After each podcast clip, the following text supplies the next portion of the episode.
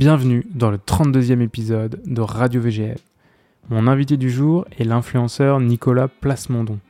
Dans cet épisode, nous sommes revenus ensemble sur son parcours dans la pub qui l'a mené à lancer son blog puis à devenir Instagrammeur.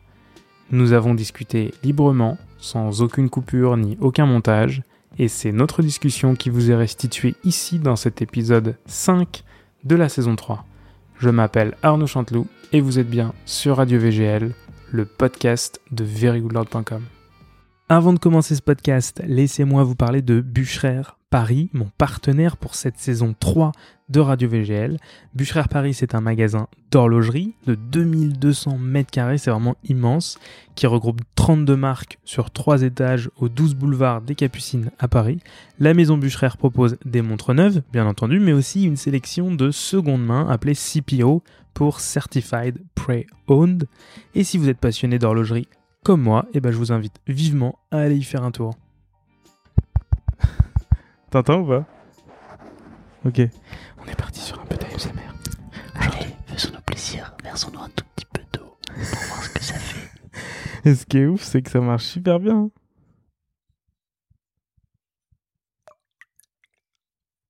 Putain, j'adore Mais le podcast commence, hein, je te dis tout de suite. Il a Ah, déjà c'est vrai, commencé. il a déjà commencé Ouais, ouais, il a Ah déjà- non Eh bien, Il a déjà je suis commencé. ravi d'avoir commencé avec cette petite touche d'eau. Exactement. Bienvenue, Nicolas. Merci beaucoup, merci de m'accueillir sur ton podcast. Ben, je t'en prie. C'est la première fois que je commence un podcast aussi, euh, de manière aussi impromptue, aussi imprévisible. Eh bien, écoute, moi aussi. Euh, T'as fait beaucoup de podcasts? C'est mon quatrième, Ah je crois. ouais ah, Je t'ai pas souvent écouté alors. Donc, Je Ouais. suis pas un très bon. euh, Après, on passe tellement de temps ensemble que globalement, tu t'apprendrais pas grand-chose, je J'en ai peut-être marre de t'écouter. tu devrais, je t'enverrai les liens. ouais Ouais, ouais. Tu dois avoir 5 ou 6 heures d'écoute, donc profites-en. Écoute, euh, dans, dans, dans mes petits trajets automobiles, je pense que je vais avoir du temps pour. Sur pour ton, faire- sur ton vélo avec ton enceinte Exact. Attends, je vais, je vais boire en même temps. Ah, je me suis renversé. de- voilà, on fait de la SMR. Bienvenue sur Radio SMR. Écoute, merci de m'accueillir chez toi. Et bah, avec Euh, grand plaisir. euh, bien, je suis bien installé sur ton canapé. J'espère que tu es toi-même bien installé. Toujours. On va parler de toi pendant euh, ces quelques, ces petites prochaines minutes, euh, ces prochaines dizaines de minutes. Tu, de toute façon, tu sais en quoi ça consiste. Je connais un petit peu le, le concept, ouais. Tu connais le concept. Donc, bah, vas-y, raconte-moi un petit peu d'où tu viens. Nicolas Plasmondon, Nicolas Plasmondon, a.k.a. le petit français sur Instagram. Ouais, voilà, totalement. Euh, voilà, un, un jeune entrepreneur dynamique. Euh, créateur de contenu depuis. euh, j'ai commencé avec le blog il y a plus de 10 ans, quand un prof en école de commerce t'a sorti à ma classe Créez-vous un blog, parlez de ce que vous aimez, peut-être qu'un jour ça vous servira. Globalement, il s'était pas trompé, puisque ça fait euh, bah, 10 ans que je fais ça et ça fait 6 ans que j'en vis. Donc, euh, donc plutôt cool et ça m'a permis de trouver mes premiers travails en agence de pub, parce que j'ai un, un passif dans, dans la publicité. Et, euh, et puis nous, on se connaît depuis 5 ans, facile, mm, ouais, ouais. au moins 4 ou 5 ans. Et, Je ne saurais pas dater. Ouais, moi non plus. Ouais. J'aurais du mal. Moi, je pense 4-5 On va ans. essayer de retrouver des, des traces, mais c'était progressif parce qu'on se rencontrait sur des sur des événements dans lesquels on était invités. Ouais, c'est ça, exactement. Et, euh, et du coup, voilà, donc créateur de contenu avec euh, quatre gros sujets qui sont euh, l'horlogerie, les voitures, les voyages, la photographie, parce que je fais beaucoup de photos. et après, de manière globale, plus lifestyle. Donc, je parle de Et déco, bientôt de high-tech.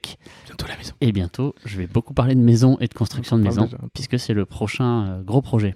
Et donc comment ça s'est passé alors quand tu as créé ton blog donc tu as créé ton blog. On t'a dit créer un blog, toi euh, tu crées un blog. Ouais, c'est ça. Bon, moi, on me dit les choses, je les fais, tu vois. on me dit saute d'un pont, je saute d'un pont. Bon, je vais avant si c'est faisable, mais euh, T'es globalement. docile, dis-nous. c'est- c'est Ouais, cool. mais en fait, euh, c'est un. mon- Le prof en question, en fait, était un mec qui arrivait de Paris, qui avait bossé pendant 20 ans dans l'industrie musicale, qui avait été. euh, Ouais. euh, un mec, c'était un gars qui gérait en fait les groupes de musique et qui avait aidé les premiers groupes de musique de l'époque, mais on se parle d'énormes groupes Ok. mondialement connus, tu vois. Et c'est lui qui s'était occupé de- du développement euh, sur le web de, ces, de, de la popularité de ces groupes. Ouais. Et, euh, et quand un mec comme ça, bah, quand t'as 20 ans, et qu'un mec comme ça te dit, bah, créez-vous un blog, parlez de ce que vous aimez, et ça peut vous servir pour choper des stages ou autre, bah, tu l'écoutes, quoi, tu vois. Ouais, c'est clair. T'es étudiant, t'as du temps, euh, tu t'en profites. Donc, euh, j'ai fait ça, et puis ça a bien marché. Tu venais d'où à la base quand t'es arrivé à Paris? Euh, J'arrivais de Bordeaux. J'ai fait mon école de commerce à Bordeaux, mais j'ai pas mal bougé quand j'étais plus jeune, euh, parce qu'en fait, je suis né à Tours. Le fun fact, Arnaud, c'est qu'on est né dans la même maternité à Tours. Exactement. Euh, la clinique du parc. à la clinique du parc, dédicace. Dédicace à tous les bébés de l'usine Euh, à bébés. ah, mais attends, j'ai rentré quelqu'un la semaine dernière qui était né aussi à la clinique du parc. Ah ouais Non mais mec, c'est... Bref. Non, mais la clinique du parc a fait naître des, je pense, des milliers de milliers de bébés. Et si t'es né dans les années 80 à Tours, t'es forcé né à la clinique du Ah parc. ouais, c'est Forcément, obligat- non. obligatoirement. Et euh, donc du coup, je suis né à Tours, mais mes parents, mon père est de Bordeaux et ma mère est de Paris. D'accord. Euh, j'ai grandi à Tours jusqu'à mes... jusqu'à la fin du collège où je suis parti en sport-études à Orléans. Donc j'ai vécu pendant trois ans dans un lycée, euh, dans un internat au lycée. Donc euh, j'ai pas vraiment vu la ville d'Orléans parce que du coup je j'avais pas le temps de sortir, j'avais pas le droit surtout. Et, euh, et après je suis parti à Bordeaux pour faire mes études de commerce parce que mon père est retourné à Bordeaux entre temps, donc je l'ai suivi. Et puis Bordeaux. Qu'est-ce que tu faisais comme sport-études J'ai fait de l'escrime, donc je faisais de l'escrime, j'en ai fait pendant presque 20 ans. Ok. Euh, Ah ouais, c'est énorme. Ouais, en fait, tout petit. Euh, L'histoire, elle est drôle. La manière dont j'ai voulu commencer l'escrime, c'est que j'ai vu ça à la télé quand j'avais 3 ans. Euh, T'as regardé Zorro 4 ans. Bah, il y avait Zorro, mais il y avait surtout les JO de Barcelone euh, en Ah 92. Donc, ouais, j'avais 3 ans et quelques, tu vois.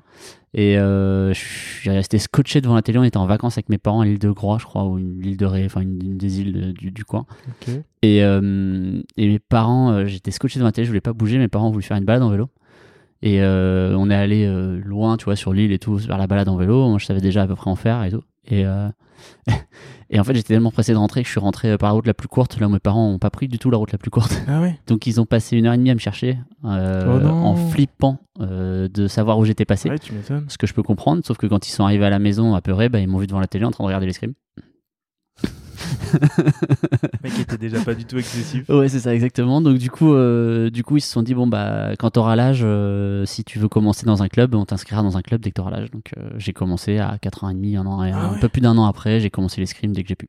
Ah ouais, non. Ouais, ouais, ouais. Donc, donc, du coup, voilà. Et puis après, petit à petit, j'ai monté en niveau. T'as eu voilà. des titres? J'ai eu, j'ai été vice-champion de France par équipe En junior. Donc, du coup, c'est la dernière catégorie avant, de- avant la catégorie adulte, donc la catégorie euh, la plus, la plus importante. Et après, euh, et après quelques non, des petits résultats comme ça à droite à gauche, mais j'étais bon escrimeur, mais j'étais pas, je faisais pas partie des meilleurs escrimeurs français. Ouais, c'était pas. euh, Là où, là où certains de mes potes encore aujourd'hui sont champions olympiques, champions du monde, double champion du monde, tu vois des trucs comme ça quoi. Ouais. Des gens avec qui t'avais. euh, Ouais ouais, des gens avec qui, Avec euh, qui tu t'entraînais bah, avec- alors avec qui je m'entraînais en au fleuret à l'arme que je faisais non, D'accord. Euh, mais c'est des mecs avec qui j'étais en compète euh, trois week-ends sur quatre quoi. D'accord. Donc, donc on se connaît tous très bien parce que c'est bah, forcément c'est un peu une petite famille. Et, et après sur les sabreurs avec qui je m'en- qui vivaient avec moi, ouais il y en a y en a quelques uns qui sont médaillés olympiques aujourd'hui. Tu des regrettes pas? Non pas du tout. En vrai, quand t'es sportif, quand t'es jeune, et même quand t'es sportif tout court, en fait il y a un moment où t'arrives à ton à ton plafond, tu vois. Et il y en a, bah, naturellement, ils vont avoir un plafond beaucoup plus haut que le tien. Et ils vont être plus forts que toi. Et faut juste réussir à l'accepter. Une fois que tu arrives à accepter ça et que tu te dis, bah, j'arriverai pas à aller plus loin. Ouais, t'étais pas un... pas promu, enfin pro- promis à un, gros niveau. euh. Non, non, bah après, j'avais un. T'étais bon, mais J'étais bon, mais j'étais pas, je faisais pas Ouais. partie des, des derniers, des meilleurs, des Ouais, bons ouais. pour euh, pour aller plus loin, quoi. Et en fait, une fois que tu comprends ça, après tu. C'est tu- cruel le sport un peu. C'est hyper cruel. Mais mais c'est un beau truc parce qu'en fait, après tu, tu- bah tu passes à autre chose, tu vois. Mm. Je, pas- pas- enfin, en gros, pendant 15 ans, pendant plus de 10 ans, le- l'escrime, ça a été ma vie. Je faisais, je m'entraînais tous les soirs. Enfin, Mm. je faisais entre 12 et 15 heures d'escrime par semaine, tu vois, en comptant les compètes. Ouais. Donc, euh, ça te prend un gros morceau de ta vie, tu vois. Et donc après, tu pars à- en école de commerce parce que tu te dis que justement, tu vas pas faire euh, ça de ta vie. et- Euh, bah, j'ai continué l'escrime quand j'étais en école de commerce. Donc, euh, j'ai continué au rythme euh, au niveau. Donc, euh, Mhm. je m'entraînais tous les jours.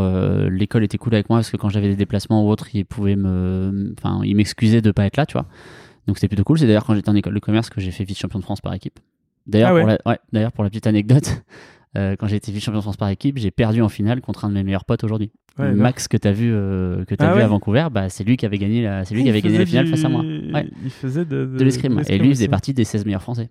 Ah ouais. Ouais, tu vois. Donc, euh, Et du coup. Bah, Lui, c'est pareil, il a, il a tout arrêté. Ouais, il a tout arrêté aujourd'hui, complet. Et, et du coup, du coup, ouais, tu. J'ai continué en école de commerce et quand j'ai fini l'école et que j'ai voulu commencer à bosser en agence de pub, j'ai arrêté C'est quoi le plus dur dans l'escrime? Mentalement. C'est hyper dur mentalement comme sport parce qu'en fait, Pas physiquement? si physiquement c'est dur parce que c'est hyper cardio, parce Ouais. que c'est des efforts qui sont très courts et très très très intenses parce qu'en fait, Petit fractionné. euh, dans un espace de, de temps de 15 secondes, il faut que tu sois lucide sur tout ce que tu fais. Il Ouais. faut que ton corps puisse suivre ce que ton, ta tête te dit. Et il faut que musculairement, tu arrives à suivre euh, face à des fois des mecs qui sont bien plus costauds que toi ou bien plus physiques, bien plus imposants physiquement que toi. Euh, donc Ouais. c'est un mix de tout ça en fait qui est, qui est hyper complexe et qui du coup te fatigue très très vite. Ok, Donc, Ok. voilà. donc c'est ça, le, mental. Le, ouais, beaucoup, le, beaucoup, le, beaucoup dans la tête, ouais. Parce que dès que tu commences à douter, euh, tu commences à prendre cher. Ah ouais? Ouais, globalement. Ça ouais. se ressent tout de suite dans ton. Ça se ressent tout de suite. Dès que tu hésites sur un truc, ça se ressent. Il faut savoir, avant que l'arbitre te dise allez, il faut savoir ce que tu vas faire et. euh, Enfin, ce que, la, la dinguerie que tu vas faire à l'adversaire, quoi. Est-ce que tu vas attaquer? Est-ce que tu vas défendre? Est-ce que tu vas vouloir euh, feinter d'attaquer pour défendre? Enfin, tu vois, il y a plein, plein, plein de trucs. Quoi. C'est un vrai, c'est une vraie partie d'échec. Ah ouais. Ouais, vraiment. c'est Il n'y a rien de. Comment dire de, de... Enfin, le physique ne compte. Enfin, compte, euh, je veux dire, en termes d'endurance, comme tu dis, Ouais. mais euh, c'est pas le plus le plus fort qui gagne. Quoi. Non, c'est pas, non, c'est pas forcément le plus fort qui gagne, c'est vraiment le plus lent. Et puis en plus, après, t'as aussi les dispari- enfin, les différences physiques qui font que. Moi, tu vois, par exemple, j'ai grandi hyper tard. Euh, Ah j'ai ouais. fait 1m60 jusqu'à jusqu'à mes 15 ans. Alors que à 15 ans, moi, j'avais déjà des assauts contre des mecs qui faisaient 1m95, euh, Ah ouais. 100, 195 kilos. Euh, bah, les mecs, ils allongeaient le bras, je pouvais pas les toucher.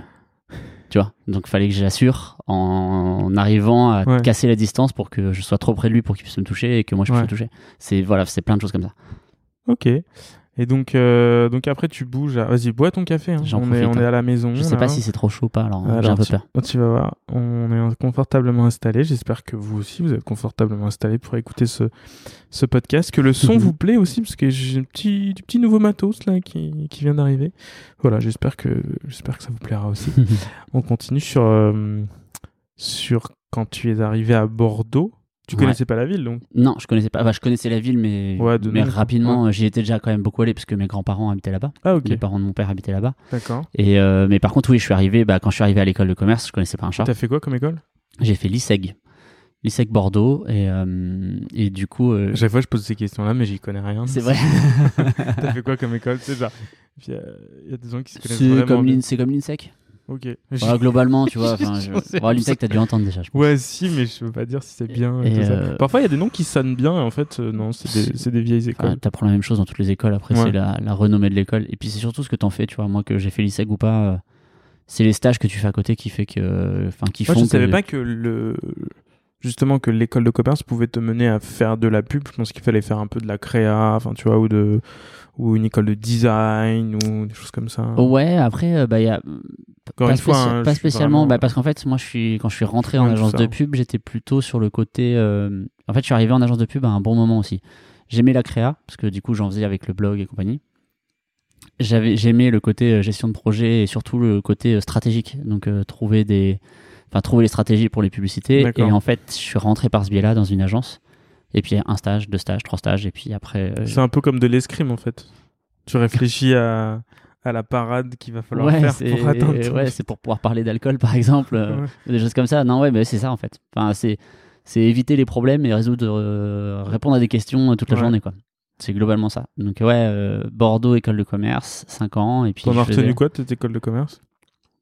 Bah, la création du blog. Ouais. Je pense que si je dois retenir un truc, c'est c'est vraiment ça qui m'a permis de, bah, de faire ce que je fais aujourd'hui. Et Et après, T'es content d'avoir fait ça? Si tu si t'avais si tu devais le refaire aujourd'hui, tu le referais? Ouais. Ouais. Franchement, ouais, j'ai plein de gens qui. Moi, j'ai déjà entendu des gens, tu vois, de ma promo et tout, pas être content ou Ouais. dire ouais, c'est vraiment nul et tout. Mais en fait, c'était.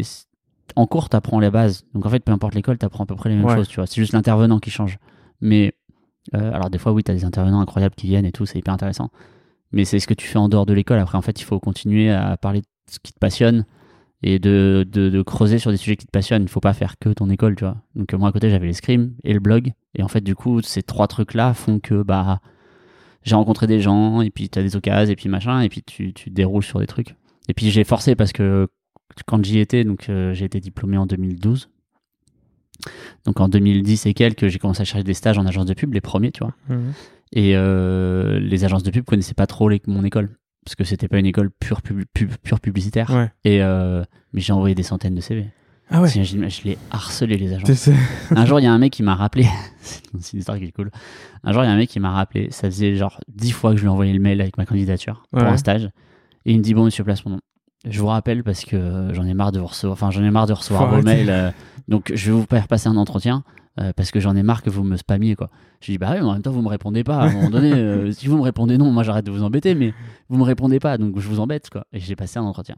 Bon, je l'ai pas eu, mais euh, Ah oui, le gars, il avait vraiment envie de plus t'entendre. ouais, je pense qu'il avait vraiment plus envie de m'entendre. ouais. Et euh, bon après c'est pas grave parce que c'était une agence à Nantes et tout, donc c'était pas le truc qui me qui me Ouais. le plus, mais euh, mais du coup tu vois c'est c'est c'est que ça quoi. Ouais, donc t'as postulé vraiment partout quand tu dis Nantes, Nantes, Paris, au final. Je- ouais, je postulais dans les grosses agences de pub avec toutes leurs antennes, toutes les antennes qu'ils pouvaient avoir. Ok. Donc, je crois que c'était DD, je crois que c'était BBDO, je crois qu'il y avait une antenne à Nantes Mais à comment t'as découvert ça, ce milieu de la pub? En agence, enfin, en, en fait, en, en- à l'école de commerce, on commençait à connaître un peu les agences. On avait des intervenants qui avaient bossé dans les agences parisiennes et tout. Et Mhm. donc, du coup, j'ai commencé à découvrir tout ça. Moi, j'ai toujours adoré regarder les publicités, euh, les, les publicités sous un angle. euh, Culture pub. Ouais, tu regardais Culture Ouais, bien sûr, je regardais Culture Pub. cool, euh, toutes les pubs du moi, du- toutes les pubs du Super Bowl je les regarde depuis des années parce que Ouais. je trouve qu'ils ont un, un parti pris créatif sur ces pubs là qui est génial c'est- de la créa. hein. et, euh, et en fait c'est ça les mecs c'est ça aussi qui est fou c'est que le consommateur attend une pub fun à regarder pour le Super Bowl donc les mecs peuvent se permettre de faire Mm. des pubs fun tu vois Décalé. euh, Euh, que- alors que quand tu veux vendre ton tes tranches de jambon Herta euh, bon bah Ouais. c'est un peu plus chiant mais euh, mais du coup, du coup, c'était ça qui me plaisait. et J'ai appris, j'ai commencé à connaître le nom des agences, à me renseigner, Mhm. et puis à découvrir de plus en plus, suivre des blogs à l'époque de, de sur la communication. D'accord. Et du coup, C'était quoi voilà. et comme puis, blog à l'époque euh, Il y avait, euh, ouais, c'est une bonne question. Je me souviens plus des noms. Franchement, je me souviens plus des noms. Donc, je pourrais pas te Ouais. dire. Mais il y avait, il y avait pas mal de, Merci il y avait pas mal de. euh, je t'en prie. Euh, non, non, non. Il y avait, non, il y avait Buzz. euh, Franchement, je sais plus. Ouais, plus envie de dire des conneries. Donc, euh, donc, euh, du coup, voilà. Ok. Donc après, tu découvres ça, tu rentres en agence, donc au final. Je découvre ça, je finis par décrocher un stage en agence Ouais. euh, sur un domaine qui n'était pas mon domaine de prédilection. En fait, j'entre en tant que, assistant chef de projet, donc en stage pendant six mois, dans une agence qui s'appelle Rosa Park à l'époque, qui vient d'être créée. euh, quand j'arrive, elle vient d'être créée par le groupe BTC. Donc euh, Ok. BTC, c'est euh, Air France, Evian, euh, Des petites marques. Vraiment des petits trucs. Des trucs qui- des Laco- startups. Lacoste, tu vois, tu vois que des trucs, euh, voilà. Et, Ouais. euh, et en fait, ils viennent d'être créés par, par BETC parce qu'ils viennent de remporter le budget Monoprix. D'accord. Et c'est l'époque, c'est pile l'année où ils sortent euh, tout ce qu'on, enfin, ce qui s'appelle en termes publicitaires les bayadères, donc les grands bandeaux avec juste du texte et les petits jeux de mots euh, qu'on connaît de Monoprix. D'accord. Et, ils a- et je suis arrivé à ce moment-là. Et du coup, moi, je m'occupais avec euh, ma chef de stage de, d'un, d'un magazine qui sortait tous les trois mois. Et donc, du coup, j'ai appris à bah, créer un magazine, donc avec euh, tous les termes techniques de faire le chemin de fer, euh, orga- organiser les shooting modes, organiser les shooting accessoires, organiser les shooting food, Ouais. sur tout ça. Et c'était hyper intéressant parce que c'était un, un premier pied en agence de pub. Et surtout, tu, tu découvres comment tu fais des annonces de presse, comment tu. Enfin, plein, plein, plein de choses qui sont Ouais. hyper intéressantes. Euh, On rencontrait des gens, on organisait des interviews avec des gens et tout. C'était c'était vraiment hyper cool. Et ça, c'était Rosa Park. Ça, c'était Rosa Park. J'ai fait ça pendant six mois. Et euh, l'expérience était franchement trop, trop cool. Et puis surtout, je me suis retrouvé à bosser sur des, ce qui s'appelle des compétitions, donc des appels d'offres, avec euh, la boss de l'agence de l'époque euh, et ma chef de stage. Enfin, c'était hyper enrichissant pour moi. J'ai- franchement, j'ai adoré. Ouais, ça doit être dingue ça, parce que c'est un univers extrêmement concurrentiel finalement. Ouais, ouais, ouais, complet, complet, complet. Et, et puis d'avoir la chance d'être là, c'était franchement, c'était trop, trop cool. Là, je voyais sur Twitter récemment, je suis le. Mais je crois que t'as- c'est c'est chez Marcel que tu as travaillé. Après, ouais. Ouais. Il y, y avait le boss de Marcel qui Pascal. répondait à un. Pascal. Nessim. Nessim. Ouais. Euh, qui répondait à un tweet euh, d'un journal qui disait genre euh, le budget, je sais pas quoi, va être euh, remis en, en Ah. jeu et tout ça. Et, il a lui non, répond. on l'a déjà perdu depuis Ouais, longtemps. il dit on l'a déjà perdu depuis trois mois, donc euh, juste, mais bon voilà quoi. je l'ai vu passer, je l'ai vu passer. Bah, t'es tout le temps en compétition contre d'autres agences en fait. Et ça dure combien de temps les, les contrats dans ces... Genre euh, le contrat Monoprix, c'était combien de temps?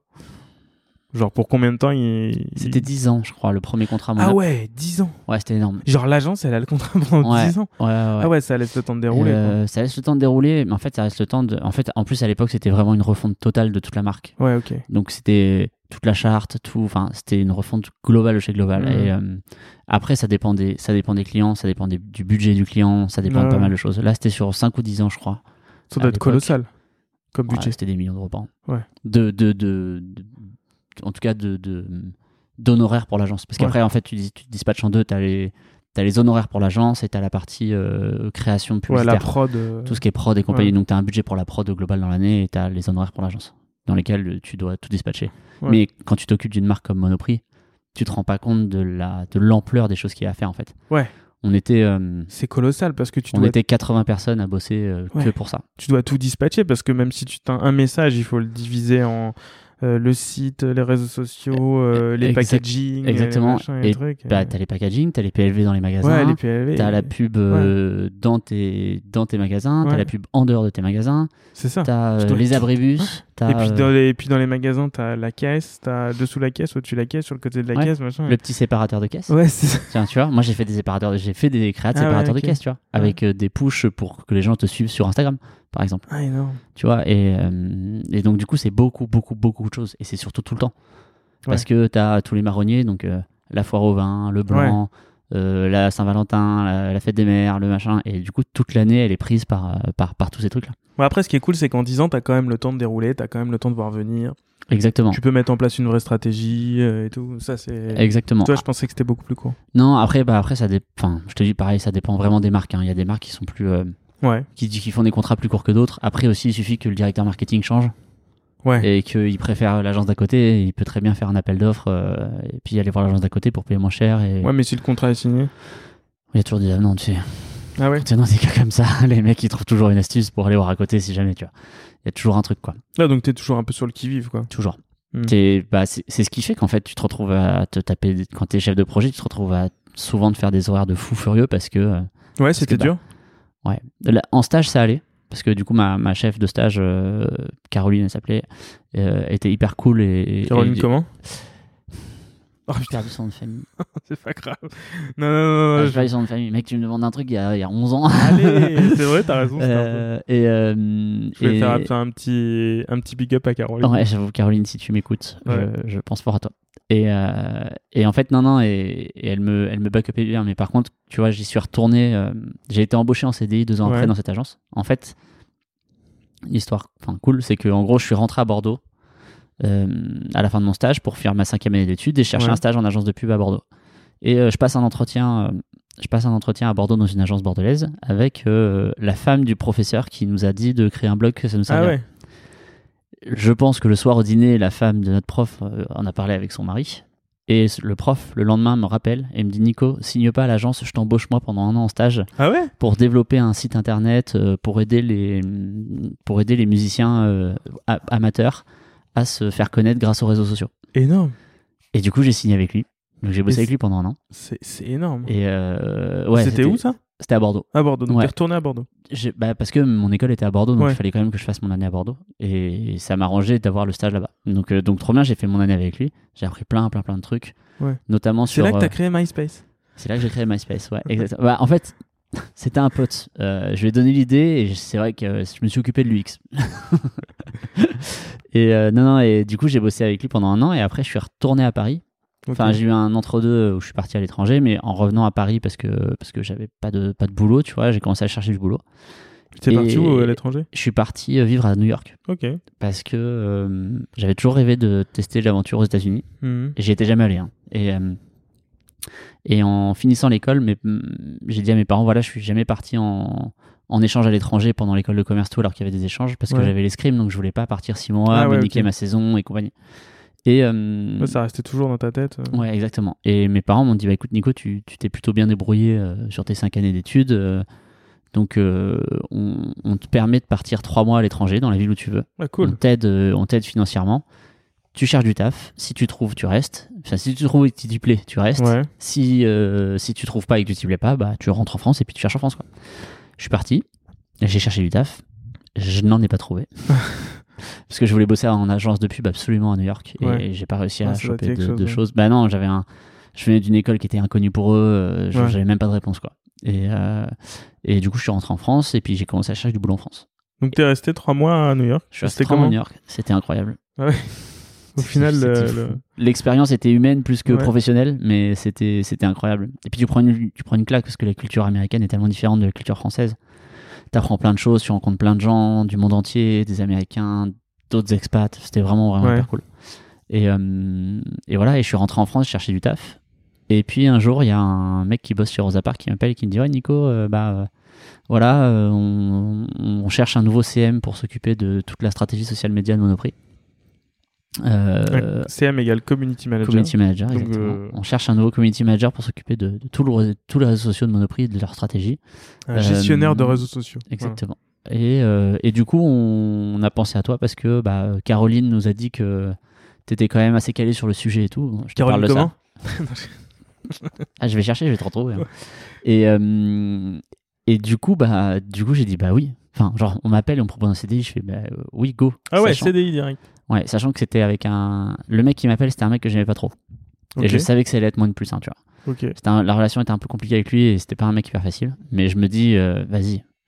Euh, c'est une des plus belles agences de pub de Paris. C'est, à l'époque, c'était une des agences les plus. Tous les ans, c'était Ouais. une des agences les plus primées. Elle faisait partie du top 3 des agences françaises euh, les plus primées et tout. Et fais, j'y vais, je fais 2-3 ans et je me casse et je change d'agence.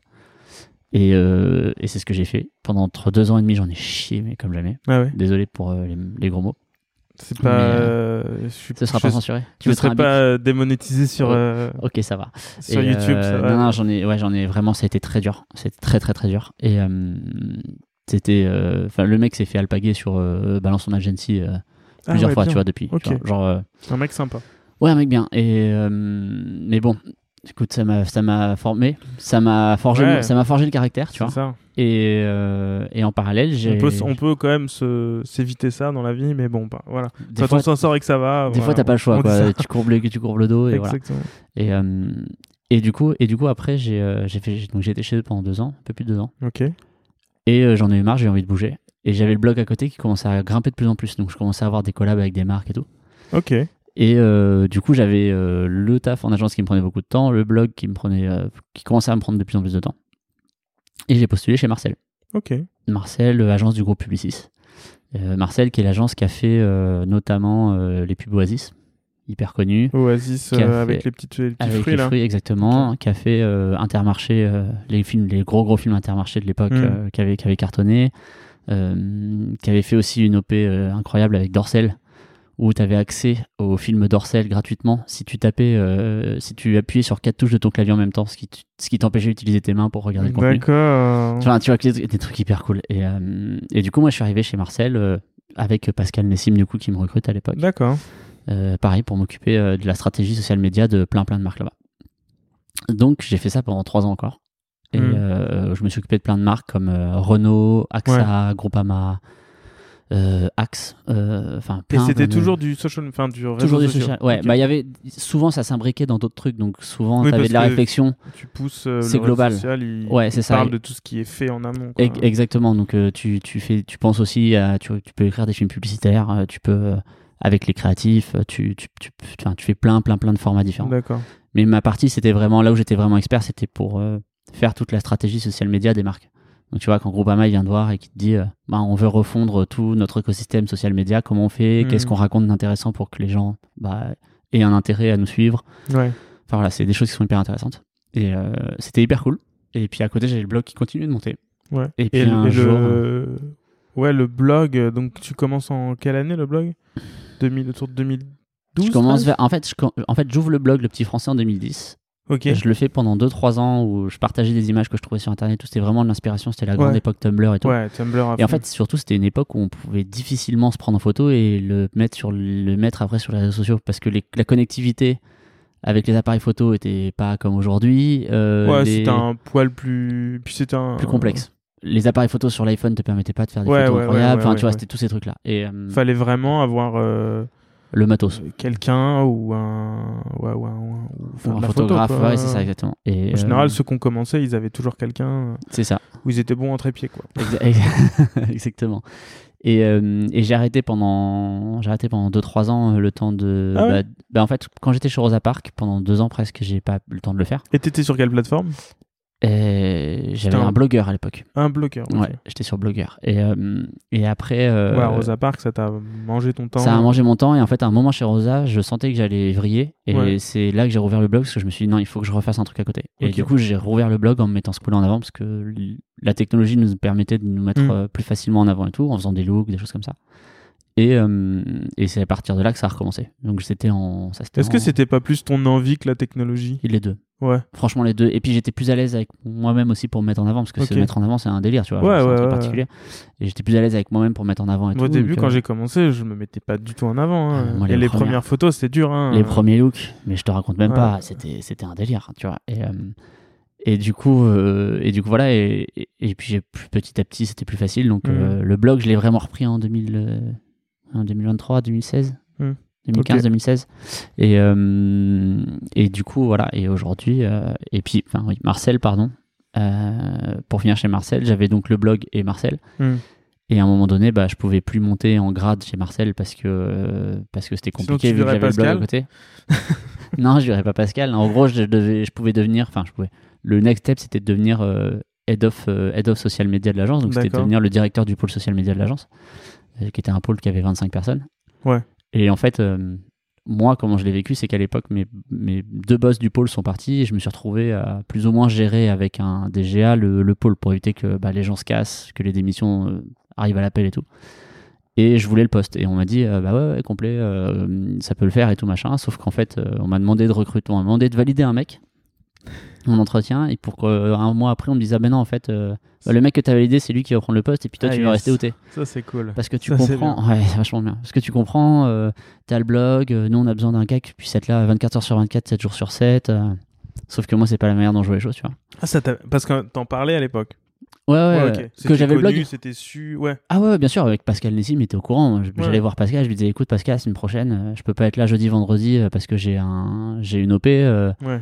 Il me dit, ok, pas de problème, tu peux y aller, tu vois. Genre, c'était hyper, c'était très pratique. On s'en servait tous les deux, en fait, parce que lui s'en servait auprès des, auprès des marques pour dire qu'il y avait un influenceur qui travaillait chez lui.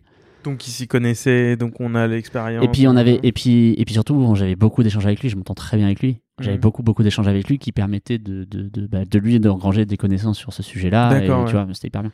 Toi, t'étais, euh, t'étais- t'avais les, les mains dans le dur, les mains dans le cambouis, et, lui, il, Bah il, Il prenait des- il des- engrangeait les informations, tu vois. infos. Ouais, c'est vrai que c'était sur un, un milieu assez naissant à l'époque. euh, Ouais, ouais, qui- complet. Qui, était en train de se créer, quoi. Complet complet donc c'était hyper intéressant et puis ça marchait en bonne intelligence, tu vois. Et euh, et en fait du coup on me dit bah tu vas rester où t'es. Donc Ouais. euh, bah, je lui ai un peu mal pris. Je suis sorti du bureau, j'ai fait bon euh, j'ai fait j'ai deux choix, soit je pose ma dème tout de suite, soit euh, soit j'attends. On m'avait promis une belle augmente en plus, tu vois, en même temps pour pas que je parte. Ouais. Et euh, je l'ai jamais eu avant que je parte. hein, tu vois. Et, Oh, t'es parti. et j'ai attendu 5-6 mois de plus, tu vois, en me disant vas-y, je vais attendre, je vais voir comment le blog se développe. Mais du coup, Mhm. j'ai mis plus d'énergie à m'occuper de mon blog pendant ces 6 mois qu'à l'agence. Ouais, je faisais le strict minimum à l'agence, tu vois.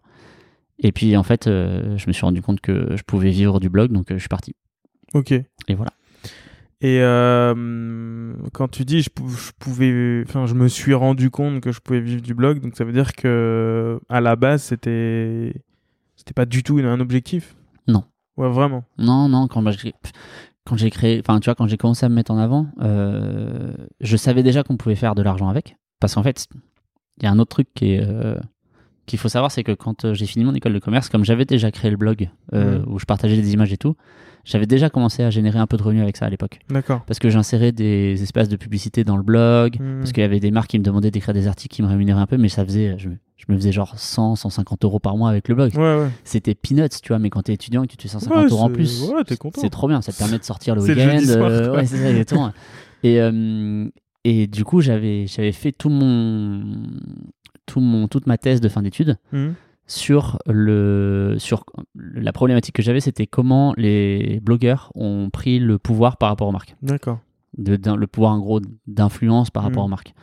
Et euh, tout mon truc était basé là-dessus, donc j'avais énormément bien- étudié sur comment on fait pour monétiser un blog, comment on fait pour se mettre en avant, comment euh, aujourd'hui les gens font plus confiance à nous, influenceurs, qu'à une marque qui te dit achète mon produit, il est bien. Parce que nous, on teste tellement de choses que, bah voilà, et on est pas tous, Ouais. mais on est, pour ceux qui font bien leur taf, reconnus comme, euh, comme étant sérieux quand Des ils gens de présentent un truc, confiance. quoi, des gens de confiance, Ouais. exactement. Et donc, du coup, bah, j'avais appris sur tout ça. Et puis, bah, quand je me suis rendu compte que je pouvais euh, gagner ma vie et, et même être, du coup, mieux gagner ma vie que ce que j'étais payé en agence. Je me suis dit, mais attends, mais pourquoi je bosse, en fait Et euh, bon, je vais parler de ta vie euh, personnelle euh, amoureuse, si tu me le permets. Mais tu sortais à l'époque, enfin, t'étais en couple à l'époque avec avec une autre, avec une blogueuse. Oui, en plus. Et ça, ça t'a donc qui s'appelle Margot, You Make Fashion. Et et qui et ça à l'époque, ça t'a ça t'a ça t'a inspiré? En fait, alors. Enfin, c'était avant, je, je me Forcément, je ça inspire. me non, souviens pas de la. En fait, euh, non, non, non, c'était. euh, j'ai en- relancé. En fait, j'étais en train de refaire le blog pour Ok. le relancer. J'étais déjà en train de le, le faire et tout machin. Et, et elle était déjà. euh, Elle, elle était déjà ouais. euh, dans, À dans les quoi. 10 meilleures, euh, Ouais. enfin, tu vois, dans les 10 meilleures blogueuses en France, Voilà, euh, c'était 10 c'est- plus grosses. c'est- quelqu'un qui, qui est très très suivi. euh, voilà, Ouais, c'est ça, exactement. Qui, a été une des pionnières du. Je pense que son blog a 15 ans. Ouais, Elle c'est doit ça. avoir au moins, au moins 12 ans, ou 12 ou 14 ans. C'est une des pionnières de la blogosphère euh, féminine qui était beaucoup plus dynamique que la masculine. Ça, c'est sûr. Ça, c'est clair. Bon, les femmes ont toujours, euh, ont toujours eu beaucoup plus de, de, de poids sur, euh, sur les réseaux et sur les blogs euh, que nous. Ouais, et puis elles ont été beaucoup plus pionnières, beaucoup plus en avance. Tu vois. Ouais, et c'est elles, qui ont développé ce métier. hein, c'est ça, ouais, vois, genre, nous on les a copiés, hein, ouais, complet. clairement. Et euh, on arrivait bien après, enfin, tu vois, genre, clairement. Et euh, Mais ça t'a inspiré alors? Ça, bah, en fait, ça m'aidait beaucoup. Enfin, Parce que, bah, en fait, j'ai rencontré Margot vraiment au moment où j'étais en train de refaire le blog et que j'avais envie de refaire le blog. Et le fait qu'elle se mette en avant et qu'elle me montre comment faire et tout, ça a beaucoup, beaucoup, beaucoup aidé. Ouais, d'accord. Euh, ça m'a aidé à rencontrer les premières agences de relations presse. Ok. Et après, on, on avait une vraie volonté tous les deux, quand on, enfin, quand on était tous les deux, tu vois, on avait une vraie volonté de, de faire en sorte que je fasse mon truc de mon côté. Ok. Et je voulais pas être le mec de. Et, euh, et du coup, il y a beaucoup de gens qui, deux ans après, en agence de, de relations presse, découvraient que j'étais en couple avec Margot, si tu veux. Ouais, vous, elle a mis vachement de temps à te mettre dans une vidéo, dans un truc. Ouais, euh, ouais, on voulait pas en fait. Ouais. On voulait pas, c'était pas notre, c'était pas notre délire, on voulait pas jouer la carte du couple. euh, Mm. Et puis voilà, donc, euh, donc j'ai fait mon truc de mon côté, et puis j'ai grandi de mon côté avec mon univers à moi, surtout qu'on avait deux univers très différents, tu vois. Ouais. Et euh, qu'ils le sont encore plus Ouais, aujourd'hui, ouais, et on a vraiment euh, pris deux, deux, deux chemins différents. Ouais, et deux euh, chemins. Ah, à noter que vous n'êtes plus ensemble. on n'est plus ensemble, exactement. Et, euh, et donc du coup voilà, et, euh, et ça m'a beaucoup aidé ouais, sur, sur l'organisation du travail, sur comment bah, comment t'oses demander de l'argent aux marques quand on t'envoie un truc quoi. Tu vois, tu vois, ça c'est pareil, c'est tout con, mais les premières fois, tu flippes de demander 150 euros pour un poste quoi. Ouais. Sauf que bah c'est normal. Mm. Et, euh, et ouais, ça m'a ça m'a beaucoup aidé. Et puis ça a continué de se développer. Et puis bah quand je me suis rendu compte que, que comme je te disais tout à l'heure, que je gagnais mieux ma vie avec euh, le Ouais. blog qu'avec euh, qu'avec toutes les contraintes de l'agence, j'ai dit bah go quoi. Et comment tu, justement, comment ça s'est passé pour toi, juste, tes premiers contrats? Genre, justement, quand t'arrives à, à passer ce cap, moi j'ai retrouvé des mails récemment, c'est, c'est- Ah ouais franchement j'ai rigolé quoi. Ah, des, petites factures, tu sais, des, vraiment, et c'est. Mais après, voilà, c'était des- c'est aussi, c'était le, le début, quoi. Mais comment tu, tu, même pour, même pour les gens qui écoutent, tu vois, comment tu, Bah, tu... tu peux justifier, enfin, comment t'arrives à, expliquer justifier. ça Mais même pas, c'est même pas justifié parce que tu travailles pour quelqu'un, Ouais. donc au final, c'est, je sais même pas, c'est même pas une justification, mais en comme- fait, en fait, c'est plutôt toi comment tu l'as vécu à l'époque. C'est dur. Moi, je l'ai vécu plutôt naturellement parce qu'en fait, comme j'étais en agence de pub, je le faisais déjà. Ouais, tu vendais déjà de la pub. Je vendais déjà de la pub et de l'espace publicitaire, donc Mm. j'étais à l'aise avec le fait de présenter euh, les chiffres, euh, les statistiques et compagnie pour te prouver que derrière ça marchait. Donc en fait, euh, je l'ai vécu assez naturellement, mais c'est vrai que la Après, fois, vendre de la pub pour un tiers, et même toi, c'était plutôt euh, acheter de la pub pour un tiers Ouais. et le mettre sur un média tiers ou le mettre sur des affichages, des voilà, etc. Et après, vendre euh, toi ta pub avec ta tronche, avec c'est toi qui, tu vois, c'est toi Ouais, qui dis vrai. genre euh, acheter ça, c'est on n'est pas sur le même domaine. Non, hein. ça- on est ça- ça, c'est vraiment, vraiment- sur deux choses différentes. Ouais, hein. c'est vraiment, c'est vraiment très la, différent. la- la responsabilité, elle est pas la même, quoi. Enfin, tu est- vois, est et, le, le moment où tu cliques sur envoyer, enfin, où tu, tu cliques sur poster, tu vois, il y a un moment où tu mets en jeu ton. Alors, sauf si tu n'en as rien à faire, et on a vu que énormément d'influenceurs n'avaient rien à Oui. faire. Et malheureusement, on... enfin, moi je le déplore et je, le, je, je vomis On en- dessus. on hein, empathie un peu, Vraiment, mais- et on en- bon, je, je sais pas si on empathie, mais. Non, sur l'image globale de l'influence, on empathie. Ouais, sur l'image globale. Après, personnellement, je pense que justement, il y a, il y a une scission qui se fait entre Mm. le bien et le mal, entre, euh, voilà, entre euh, Les bons et les mauvais. les bons et les mauvais, et, j'espère euh, qu'on fait partie des bons, mais euh, j'en doute pas d'ailleurs. et, mais en tout cas, c'est c'est vraiment pas la même chose, quoi. Ouais, non, non, c'est vrai, c'est c'est vrai que c'est pas la même chose. Mais je sais pas, non, je l'ai vécu assez naturellement. Les premières fois, j'étais flippé de demander un, demander un cachet, tu vois, pour, Mm. euh, pour de la communication. Et puis après, en fait, c'est venu assez naturellement. Parce que c'est quand même du temps passé, donc en fait, t'es obligé de le faire Ouais. le temps passé, tu vois. Quand on... Parce qu'à l'époque, on nous demandait beaucoup d'écrire des articles. Ouais. Bah, quand t'écris un article, c'est, des fois, c'est une journée complète, euh, tu vois. Mm. Le temps de faire les photos, d'écrire, de relire, de mettre en page, de poster et tout, de communiquer autour. Et en fait, euh, même on se rend compte que, enfin, tu vois, je pense que tu vas être d'accord avec moi, on facturait pas grand chose par rapport à ce que la marque gagnait derrière, tu vois. Non, on se rendait pas compte à l'époque. Non, Ouais. bien sûr. Et heureusement que ça c'est, heureusement que ce métier se, se- continue de se professionnaliser tous les, de se professionnaliser tous les jours, parce que c'est hyper intéressant de le voir grandir. On grandit en plein milieu du truc qui, Ouais. qui, qui a été créé il y a 10 ans, quoi. T'as l'impression de, cré- de créer ton propre métier? Ouais, bah ouais, c'est ça. Bah, c'est Ouais. ce, qu'on fait. On crée notre propre métier. Petit à petit, tu vois, chaque jour, on se professionnalise un peu plus. euh, Mm. Au fur et à mesure du temps, on a commencé. Enfin, moi, j'ai commencé à faire des bilans à la fin des grosses OP euh, Ouais. euh, dans un doc, euh, comme je faisais en agence, en fait. Genre, Mm. je faisais mes bilans mensuels en agence. Bah là, c'était la même chose sur les OP. Tu vois, je faisais des bilans en fin d'OP où j'envoyais tout à la marque. Comme ça, elle avait même pas à chercher les infos. euh, c'était tout. euh, c'était servi sur un plateau. On a commencé à voir euh, une génération disparaître de- d'influenceurs. Mm. Je sais pas si t'es d'accord avec moi. Ouais. Il y en a qui, tu sens, qui, des gens avec qui on a travaillé, avec qui on, qu'on a côtoyé, qui, qui sont un peu moins présents, tu vois, qui commencent un peu à, qui sont un peu sur la pente descendante, j'ai l'impression. Euh, est-ce que tu penses que c'est ce que toi tu viens, ce que tu as fait, ce que tu viens de dire euh, par rapport au, au reporting, par rapport à la professionnalisation qui fait que tu es toujours là ou c'est juste que tu as été constant et que Je pense que c'est un mix de plein de trucs. ouais. C'est du bon relationnel avec les marques et les agences avec qui tu travailles. Mm. c'est bien travailler euh, aussi, tu vois, et puis bien présenter les produits parce que des marques qui, qui contactent un influenceur euh, pour faire, je sais pas, un post Insta, un set de story, et que euh, le mec fait un set de story, sauf que tu comprends pas du tout de quoi ça parle, quand, enfin, quand t'es le lecteur, tu comprends pas trop euh, Ouais. de quoi ça parle, quel est l'intérêt du produit et tout, bah, la marque elle est déçue, tu vois, alors que bah, quand tu prends le temps de présenter le produit, de parler du truc et tout, et puis surtout quand tu fais, quand acceptes que des trucs qui te passionnent. Tu vois, nous deux, par exemple, on parle énormément de montres parce qu'on adore les montres. Mm. Et c'est ce qui fait que ça marche parce qu'en fait, on est passionné par ce qu'on fait.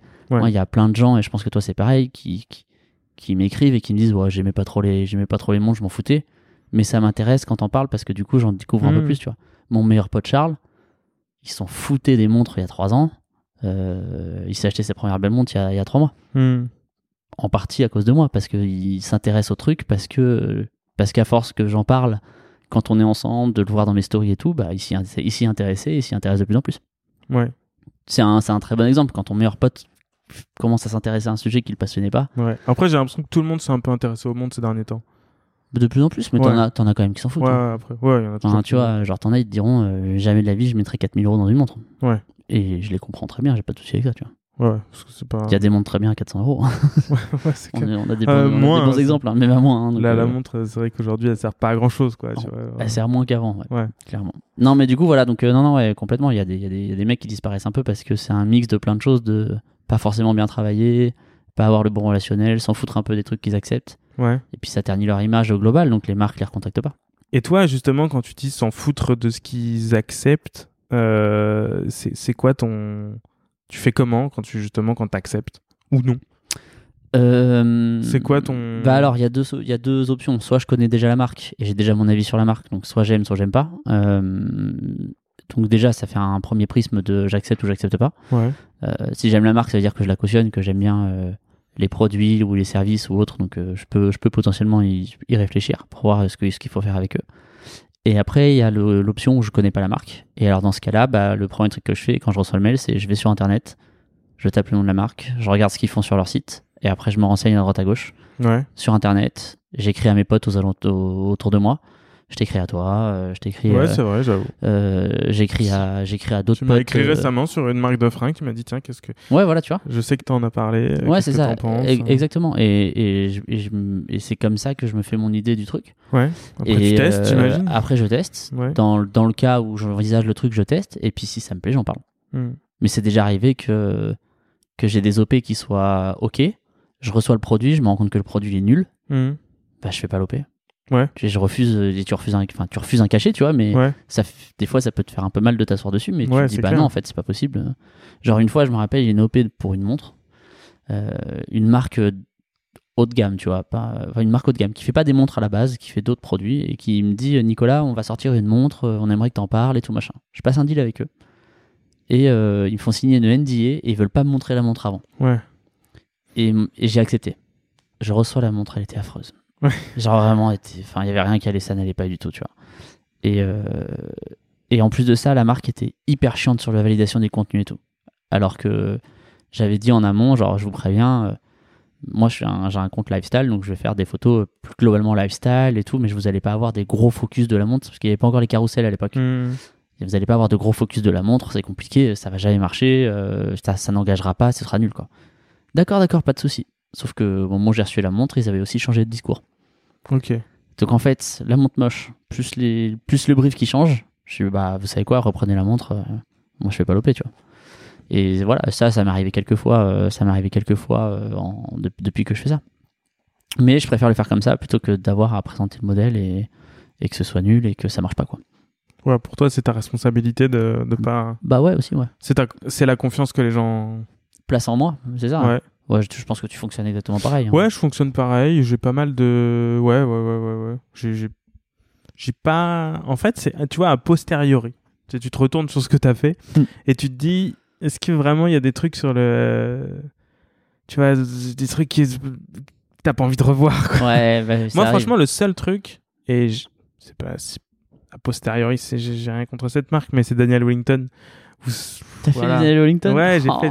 J'étais un des seuls à, à parler de la marque, euh, de- de- d'avoir vraiment des contrats avec la marque et ça. Moi, j'étais pas uniquement. euh, Oh là là. Et, et ouais, et c'est le seul truc qui. Mais à l'époque, encore une fois, c'était.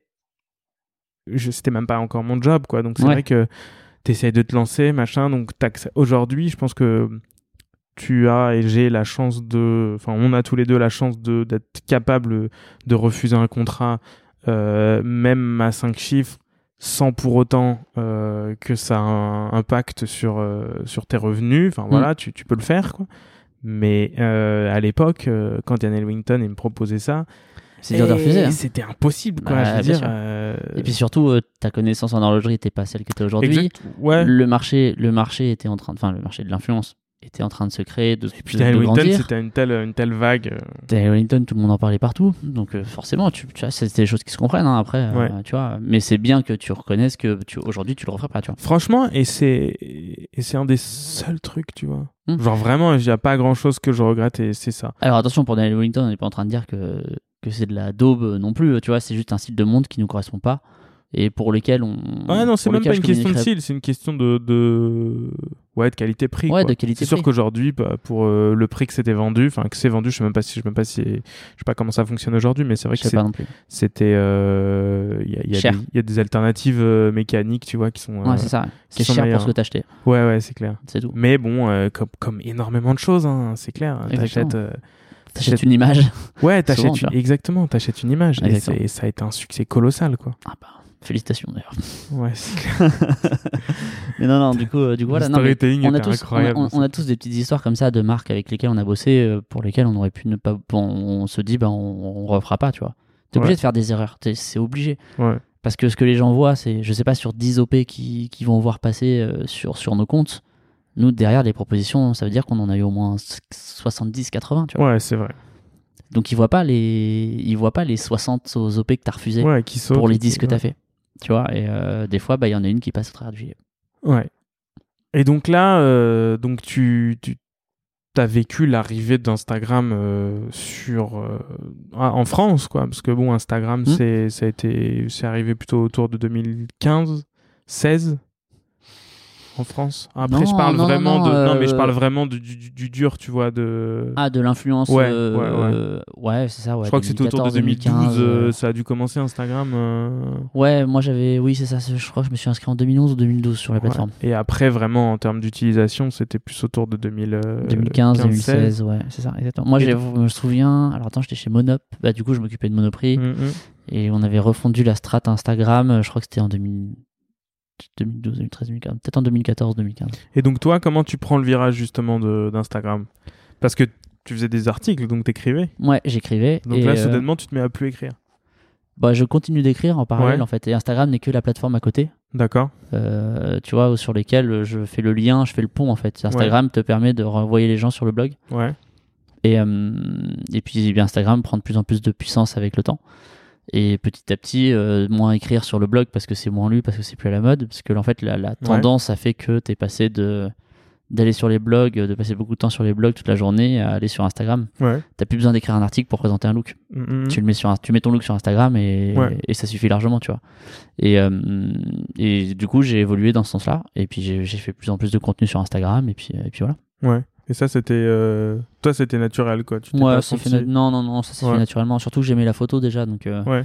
je découvrais, enfin, j'aimais la photo, je savais déjà un petit peu en faire, et j'ai continué d'apprendre euh, avec le développement d'Instagram. Donc le développement d'Instagram m'a aussi permis de m'améliorer en photo, parce qu'il fallait être bon en photo pour euh, être sur Instagram. Tu vois. Ouais. Donc, donc du coup, ça m'a, permis de, bah, d'avoir le niveau de photo que j'ai aujourd'hui. Tu vois. Ouais, t'as un, un- bon niveau. Moi, j'essaye. non, mais tu vois, d'avoir nos connaissances photographiques d'aujourd'hui, on s'est shooté des, on s'est shooté n'importe quoi, n'importe quand, euh, qui fasse bien lumineux, qui fasse sombre. On, on sait comment régler nos appareils pour avoir le, le- Ouais, le bon ouais. cliché, quoi. Après, c'est ça- voilà, c'est une, une énorme partie de de ce que tu de ce que tu fais, de ce qu'on fait quoi. Ouais, c'est ça, Enfin, je exactement. veux dire, prendre des photos de choses et de les mettre sur euh, sur les réseaux, c'est Exactement. Et puis moi, j'adore faire de la photo, surtout quand je, quand je, quand je voyage. Tu prends la photo au bon moment, être suffisamment discret, pour des fois pas que les gens voient et reste le plus naturel possible. Enfin, tu vois, il y a plein plein de choses. Donc après, quand tu quittes ton job et tu, tu te mets à, à lancer justement, à- tu te mets à lancer à fond ton, ton blog, ton Ouais. Instagram, etc. Tout de suite, les axes que tu m'as cités tout à l'heure, euh, voiture, euh, voyage, euh, Globalement, ouais. Tout de suite, ces axes-là étaient, étaient assez nets, assez définis, ça n'a pas trop bougé. Non, ça a pas trop bougé globalement, ouais. Euh, après, j'avais plus de sport à l'époque. Ok. Euh, je faisais, jouais pas mal au foot et tout, donc j'avais beaucoup de beaucoup de choses avec Nike. Ah, euh, d'accord. qui faisait pas mal d'events et, tout. Donc je faisais pas mal de choses avec eux. Et euh, mais en fait, euh, j'ai un peu délaissé au fur et à mesure. C'était un peu plus dur à présenter et compagnie. Donc euh, du coup, Il y a euh, C3PO qui est. oui, je sais. Euh, ces trois PO, ce sera deux cafés s'il te plaît sans sucre. Merci. et, Je sais pas si on l'entend, C3PO. et je sais pas du tout. Et, et du coup, bah, en fait, j'ai perdu le fil où j'en étais à cause de ces 3 PO. Euh, tu disais, tu faisais pas mal de, de sport. Oui, je faisais pas mal de sport et en fait, Ouais. après, j'ai continué à faire beaucoup de sport, mais en en parlant un tout petit peu moins. Ou, Ouais. tu vois, voilà. Et, et en fait, surtout, j'ai commencé à beaucoup voyager. Quand j'ai pu le blog, enfin, quand j'ai pu, le- pardon, le, le, le poste chez Marcel, ouais. j'ai commencé à beaucoup voyager. Je passais presque 6 mois de l'année, pas à Paris. Ok. Du coup c'était compliqué de faire les trucs de sport en même temps que de voyager. Enfin tu vois ça faisait beaucoup. Et, Mhm. euh, et en fait le, le, les voyages a pris un gros tournant euh, là-dessus euh, que je faisais des articles sur pratiquement tous mes voyages. Ah ouais, ok. et euh, ça aussi ça prend énormément de temps. Hmm. et, et voilà. Et puis après ça, ça au fur et à mesure ça s'est étoffé. Et puis aussi avec tu- comme on évolue tu vois genre on découvre de nouvelles passions des nouveaux trucs. Et puis du coup on s'y intéresse. Donc on en parle plus qu'avant. On délaisse un autre sujet un peu plus. C'est aussi comme ça que ça marche tu vois. On est des personnes enfin toute personne normalement constituée euh, fonctionne comme ça tu vois Ouais, c'est clair. Et donc après, tu, tu te lances dans le, dans le voyage. C'est quoi tes, tes, tes meilleurs projets que t'as? Mes meilleurs projets ou mes meilleurs vo- voyages? Ouais. Ah, c'est toujours dur à dire Ouais, dis- Euh, dis Vancouver. Là, parce qu'on est allé à Vancouver tous les deux. Euh, mes meilleurs voyages, je dirais que ah, le meilleur vrai projet voyage que Ouais. j'ai. euh, attends, deux, secondes, je peux. Vas-y. On peut couper deux secondes ou- Ouais, ouais, vas-y, on coupe. Maï, tu peux voir s'il te plaît? Merci. Désolé pour cette interlude de coursier. C'est ça. Euh, du coup, en fait, euh, le plus beau voyage que j'ai fait, enfin le, le- le meilleur souvenir de voyage que j'ai fait, c'est en fait un voyage qu'on avait mm, organisé avec Margot. Et euh, on, on avait décidé de faire gagner 15 jours aux États-Unis à trois de nos lecteurs. Ah ouais, ça blague pas. Et le- le- l'idée, c'était que en fait, nos lecteurs savaient qu'ils allaient aux US, mais ils savaient pas où ils allaient. Ah ouais. Attends, euh, désolé. Oui, quoi Mais il laisse à la gardienne. Il est en bas, je peux pas descendre. Je sais même pas qui c'est. je sais pas.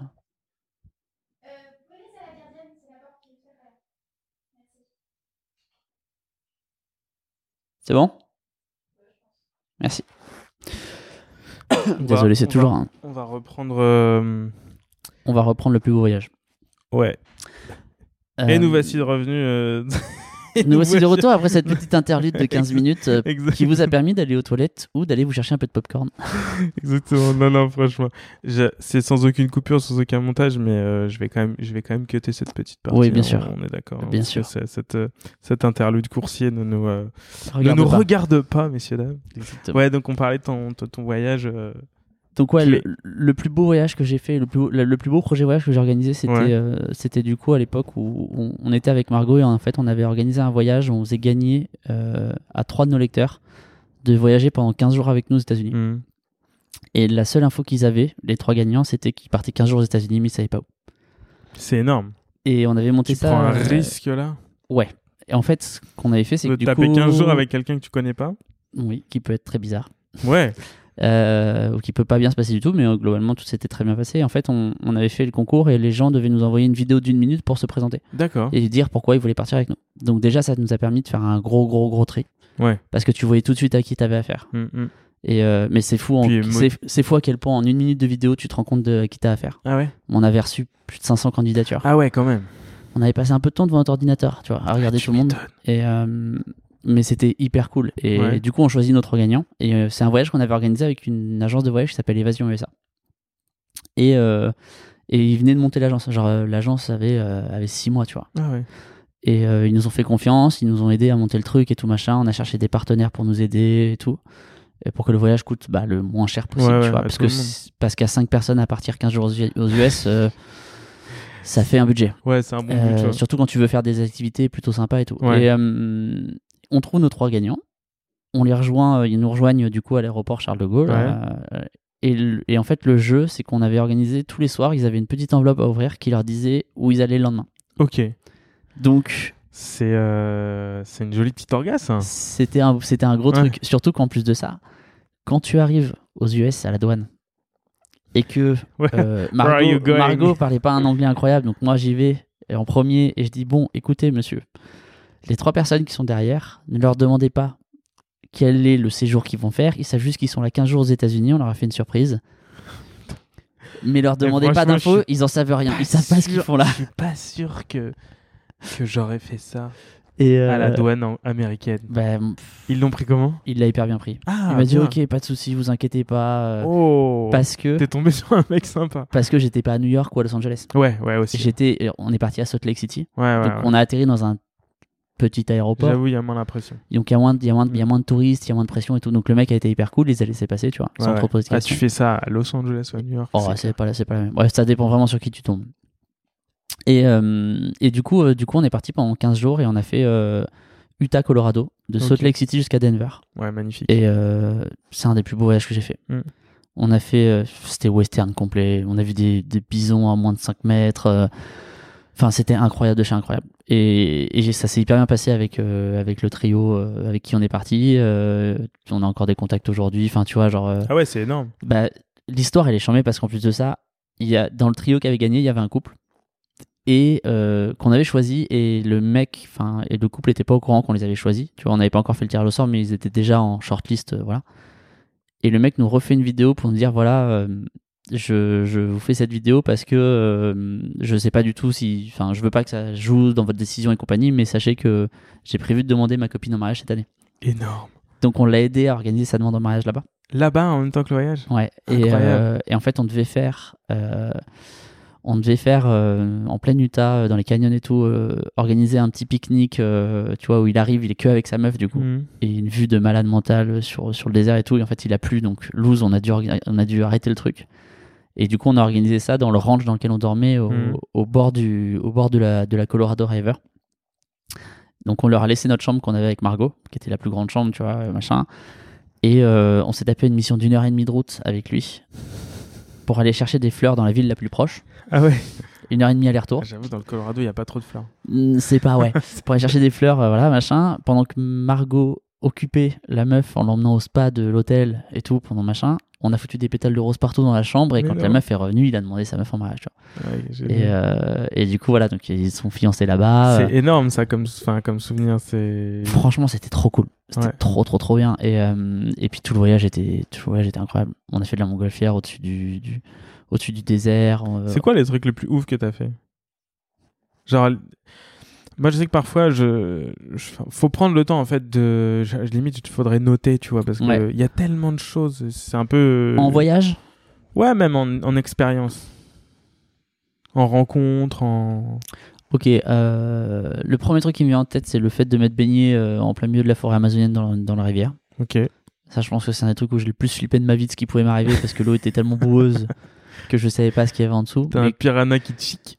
ouais, c'est ça. Je pense que le voyage que j'ai fait en Amazonie, euh, au fin fond de l'Amazonie pendant 5 jours, est un des plus beaux trucs que j'ai fait. Ouais. Enfin, un des- un- en tout cas, un des trucs qui m'a le plus marqué. Hmm. parce que tu sors vraiment de ta zone de confort. euh, C'était en plein milieu de, de, des mousseaux en plus, donc c'était humide de Mhm. ouf. Enfin, on prenait la flotte tout le temps. On a dormi chez l'habitant, c'était hyper cool et tout. Ouais. C'était vraiment trop bien. Euh, autre expérience hyper cool, les courses d'endurance que j'ai fait avec euh, Audi Ouais. en tant que pilote. C'est incroyable. Euh, parce que parce que je retrouvais le sport de haut niveau. Enfin, c'est con, mais je retrouvais le, score, le sport de haut niveau que j'avais Ouais. avec l'escrime. T'es une équipe de 4-5, t'es Ouais. obligé de te faire confiance les uns les autres. Tu te donnes à fond pour les autres. C'est un, un truc qui fait que tu noues des liens beaucoup plus rapidement qu'avec n'importe qui quand tu, Mhm. quand tu vis un truc comme ça. Euh, ça, qu'est-ce que j'ai vécu d'autre de cool? Je suis parti vivre comme un joueur de foot professionnel euh, en Angleterre pendant trois jours Ah ouais. avec Nike. C'était une des premières OP que j'ai fait. Et euh, j'étais dans le Clairefontaine anglais et pendant trois jours j'ai vécu comme un footballeur professionnel Énorme. avec euh, le préparateur physique de Manchester United qui te fait une, une prépa physique, une prépa physique, les entraînements comme les pros, c'était c'était ouf- oufissime. On a fait un match à 11 contre 11, il faisait moins 2 degrés, on on n'en pouvait plus, on se les pelait. Avec euh, comme arbitre un mec qui a arbitré une finale de Coupe du Monde, mec. Incroyable. Enfin, franchement, lunaire, Ouais. tu vois. Et des joueurs, euh, des, des joueurs du Bayern de Munich sur le bord du terrain en train de te regarder jouer. Enfin, Mhm. c'était fou. Franchement, c'était fou. Et, euh, et du coup, voilà. Donc, non, non, c'était. ça, c'est- ça, c'est quelques petites OP. hyper cool. Ouais. Après, des trucs marquants, j'en ai, j'en ai plein. Que ce soit dans la foot que j'ai pu tester dans mes voyages ou des trucs what the fuck. Là, tu vois, je te parle de ça. Le premier truc qui me vient en tête, c'est au Japon, quand j'ai testé le fugu. Le fugu, c'est le poisson qui est mortel s'il est mal préparé. Ouais. Et en fait, on était à. On, on visitait le sud du Japon avec l'Office du tourisme du Japon. Mhm. Et, euh, et notre guide, donc on avait un guide qui était avec nous toute la semaine. Et notre guide nous dit ah bah ce soir on a il y a un resto euh, de la spécialité de poisson de la région. euh, c'est un truc un peu pas atypique, mais c'est un truc que tu fais quand tu célèbres, quand t'as quelque chose à célébrer, parce que c'est un poisson qui coûte assez cher, qui est dur à préparer et tout. On arrive dans le resto et c'est euh, vraiment genre le, le, le vrai resto japonais. Tu manges euh, au sol, euh, t'es dans ta petite pièce avec les portes en avec les portes en papier, tu vois, genre Mhm. vraiment t'es isolé dans ton truc. Ouais, c'est tradi. C'est vraiment tradi chez tradi. Et ils te posent, ils arrivent, ils te posent le poisson en sashimi, le poisson en soupe, le poisson euh, euh, de, préparé de toutes les façons possibles et imaginables. Ouais. Et on commence à manger et tout. Et puis moi je fais une story, tu vois, de la table où t'as un dessin du poisson sur un sous-verre. Ouais. Et là j'ai un pote qui m'écrit qui me dit mais mec, t'es en train de manger du fugu Et là tu sais, je regarde, je fais bah ouais c'est comme ça que ça s'appelle, pourquoi? Et il m'envoie juste un lien d'un article Ouais. le fugu, ce poisson mortel dont les Japonais raffolent. Et là, le lien, je connaissais le poisson, mais j'avais pas fait le rapprochement. Et là, le lien se fait dans ma tête. Énorme. Et là, je lève la tête. Je regarde, du coup, euh, j'étais encore avec Margot à l'époque, donc je regarde Margot, je regarde ma vidéaste, je regarde mon, je regarde mon guide. Et mon guide, il avait son bol de riz dans la main en train de manger son riz, tu vois. Et je regarde et j'ai fait Tadashi. Je dis le poisson là, qu'on est en train de manger. S'il est, s'il est mal préparé, demain on est tous morts. Et là, il explose de rire. Et il me dit Oh oui, oui, oui, oui, oui. et, là, et là, tch, tous les trois, genre, on a bloqué. Mais genre, en mode genre, Ah ouais, hein. genre, ah ouais, d'accord, ok. Et c'est ça, mec, c'était. Enfin, le- le- la dose d'adrénaline que tu prends, elle est folle, tu vois.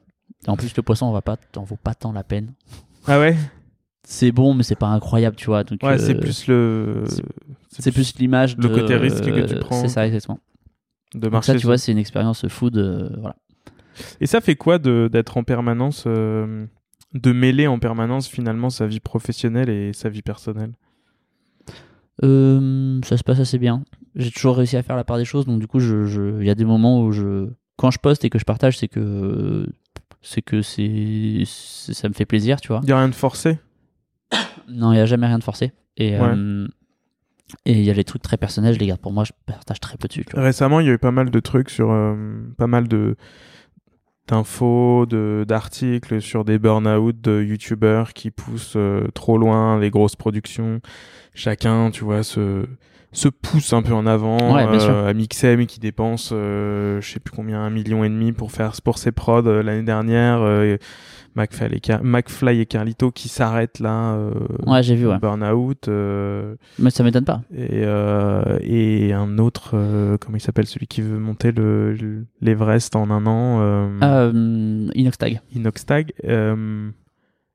Toi, tu, tu te forces pas quand tu rénoves ta voiture, quand tu euh, décores ton appart Non, parce qu'en fait, C'est naturel C'est ce que j'ai envie de faire. Ouais. Donc en fait, Je suis pas forcé par. euh, j'ai pas, j'ai pas ou peu de sponsors derrière. Pas autant, pas aussi gros en tout cas que des mecs comme Amixem, Ouais, ouais, ouais, ouais. comme machin. Forcément, une Oxtag, euh, quand t'as euh, NordVPN qui a mis euh, 150 000 euros sur sa vidéo, il faut qu'elle marche la vidéo. Donc il est obligé de mettre la prod qui va bien derrière, tu vois. Ouais. Euh, Il y a un très bon exemple euh, de, de Villebrequin dans la vidéo où ils font voler la voiture. Ouais. Je pense qu'ils ont claqué euh, 60 ou 80 000 euros pour faire cette vidéo. Ouais. Euh, Sylvain, un des deux, quand il pète la voiture avant de réussir à la foutre sur le tremplin, Ouais. il pète les ailes qu'ils ont achetées pour faire voler la voiture. Sylvain, il est en pleurs. Ah ouais. Tu sens que le mec, il est au fond du seau parce qu'ils Ouais. ont pété la voiture sans faire exprès. euh, et qu'ils vont peut-être pas pouvoir faire leur vidéo. Il y euh, a, dans il y a laquelle une pression là pour le coup. il y a une pression qui est énorme. Ouais. tu vois. Nous, on n'est pas, je sais pas, on a peu cette pression-là. Déjà, on est tellement habitué à faire ce qu'on fait que du coup, ça va, et on n'a pas la grosseur de leur prod, donc en fait, on n'est pas aussi, euh, Hmm. on n'est pas aussi sous pression, tu vois. Et puis, on n'est pas dans le YouTube. Enfin, YouTube, c'est encore un, c'est encore un. Ouais, ouais, ouais. Non, mais après, c'est plus par rapport à ce que à, ton quotidien, tu vois. Toi, Hmm. tu, tu vis quoi. Ouais, je vis en fait. Ouais, c'est ça, je vis. Et T'as envie de faire des trucs et t'essayes d'intégrer tes sponsors dans. euh, dans ce que je fais. Enfin, tes partenaires, tes. Ouais, c'est ça. Exactement. J'intègre, euh, j'intègre. Mais en même temps, faut partenaires. que tu sois un peu créatif.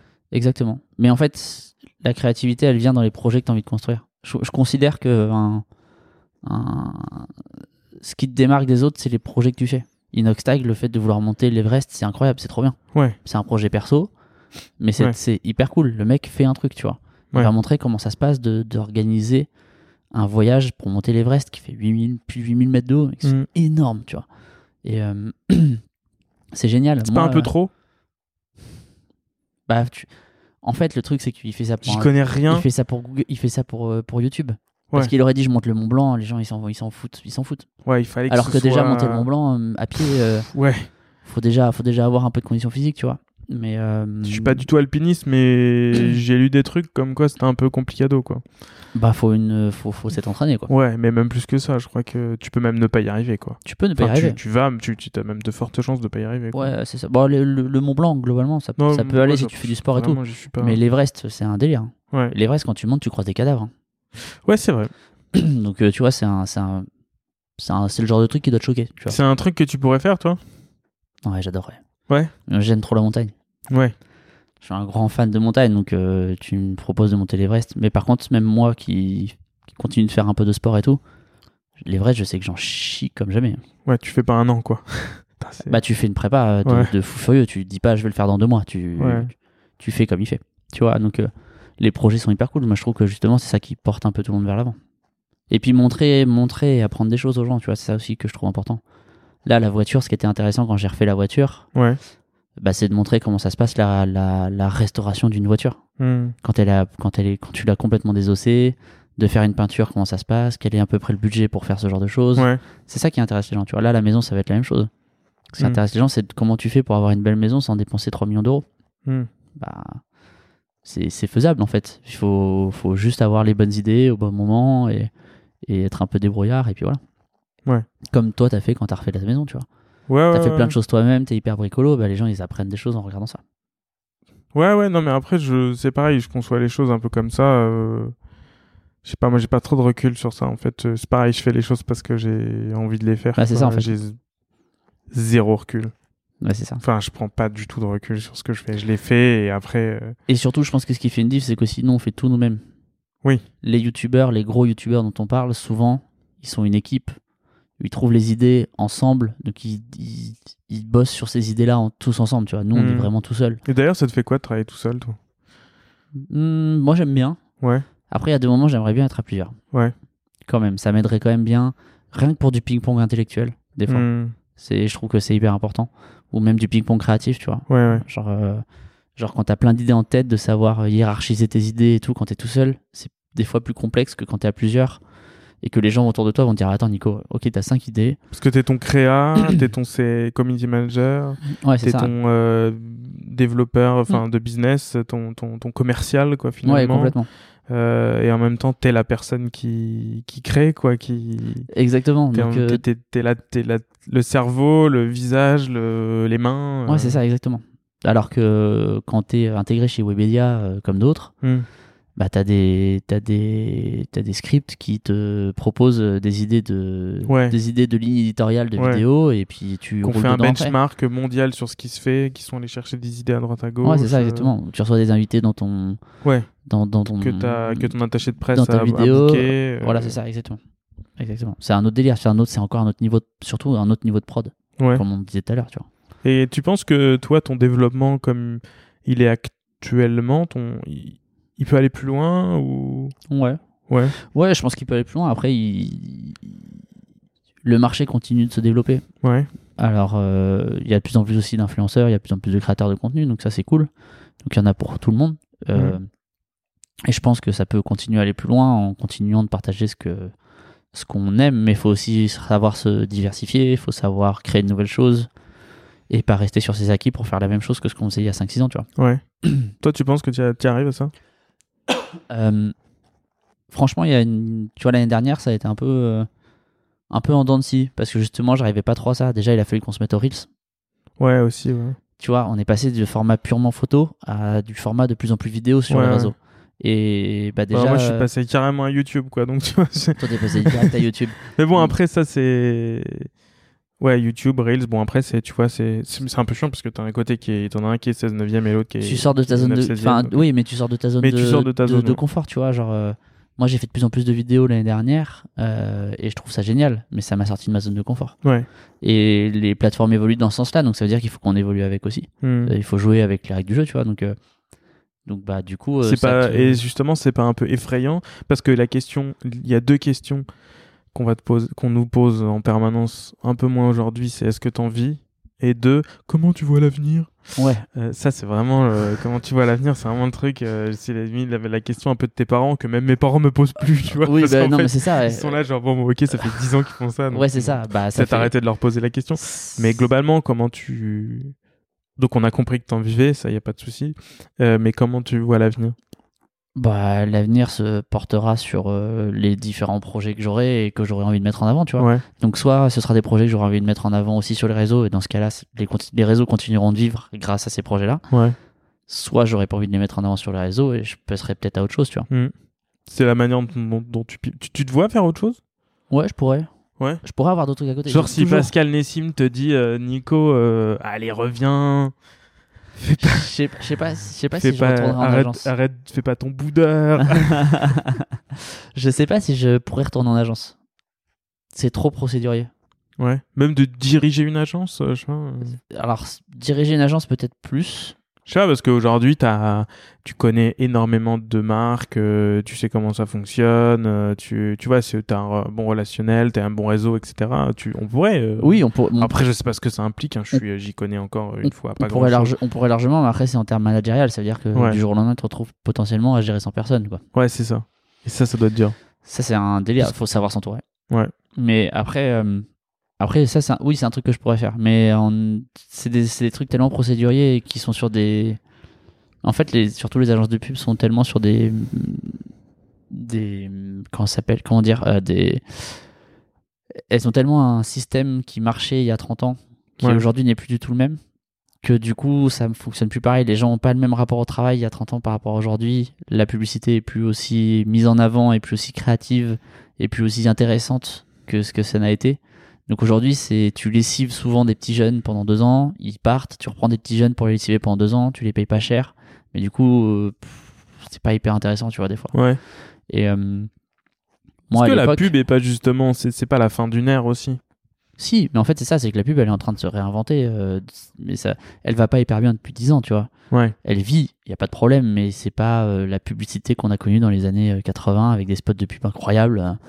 c'est- ça devient plutôt plat, tu vois. Ouais. Et, Mais est-ce que euh, c'est pas l'environnement euh, global qui, qui devient très. euh, Euh, C'est l'environnement, c'est le besoin de résultats euh, nets et clairs et précis sur euh, les Ouais. ventes quand tu fais de la campagne de pub. C'est un une globalité de choses. Mhm. Ça dépend aussi de ton client. T'as des clients, euh, ton client direct va être hyper créatif, il va vouloir un truc hyper créatif. Sauf que ça c'est dans 30% des cas, les 70% restants c'est des des gens du marketing qui te disent euh, moi je veux vendre ma tranche de jambon, il faut que tu me dises que euh, enfin, dans la pub il faut que tu dises que euh, j'ai pas de mauvais, mauvais produits dedans, euh, achète ma tranche de jambon, tu vois Ouais, dur de faire un truc fun avec ça, tu vois. ouais, c'est clair. Et, euh, et puis, tu as des gens qui, t'as des clients qui ont pas une once de créativité, donc c'est hyper dur quand tu arrives avec des idées hyper décalées Hmm. de leur vendre le truc et qu'ils comprennent pas, tu vois. Donc, euh, c'est un, c'est un, c'est un, c'est un vrai milieu. euh, Et toi, tu arrives à faire passer des idées, euh, alors peut-être pas décalées, mais tes idées dans les projets qu'on te propose? Par Ouais. exemple, une marque aujourd'hui arrive, dit bah tiens, euh, comme dirait euh, Jordan Bedford, euh, sell me this pen.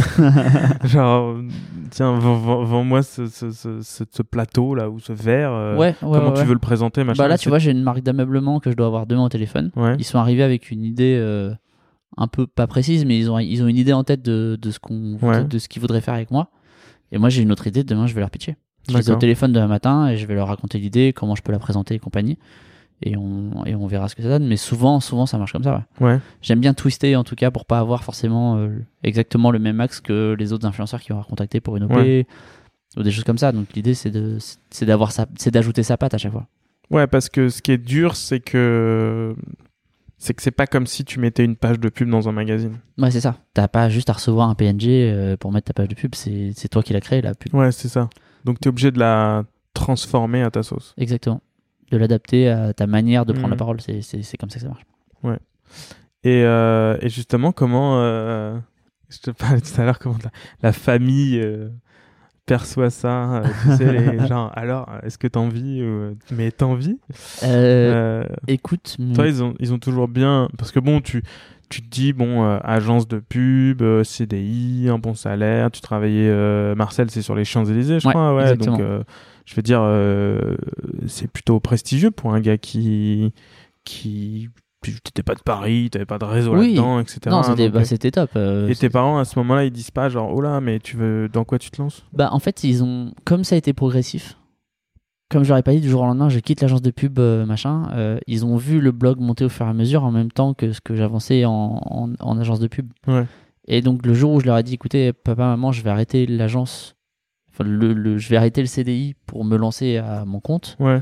ils ont pas eu peur en fait, parce que ça faisait déjà 2-3 ans, ils avaient compris le métier que je faisais, Ouais. comment ça marchait, je leur avais expliqué, et ils, m'ont toujours fait confiance là-dessus, tu vois. Genre, euh, mon père m'a souvent, me, l'a souvent dit, genre, euh, Nico, on, de toute manière, euh, très jeune, euh, de- depuis que t'es tout petit, on sait que quand tu veux un truc, tu le fais, tu t'en sors pas Ouais. trop mal. Donc en fait, euh, Il y avait une que- l'exemple de, de l'escrime, hein, tu vois, genre, Ouais, tu vois, c'est le premier exemple de, de, de moi qui me suis barré pour voir les finales des JO. ouais.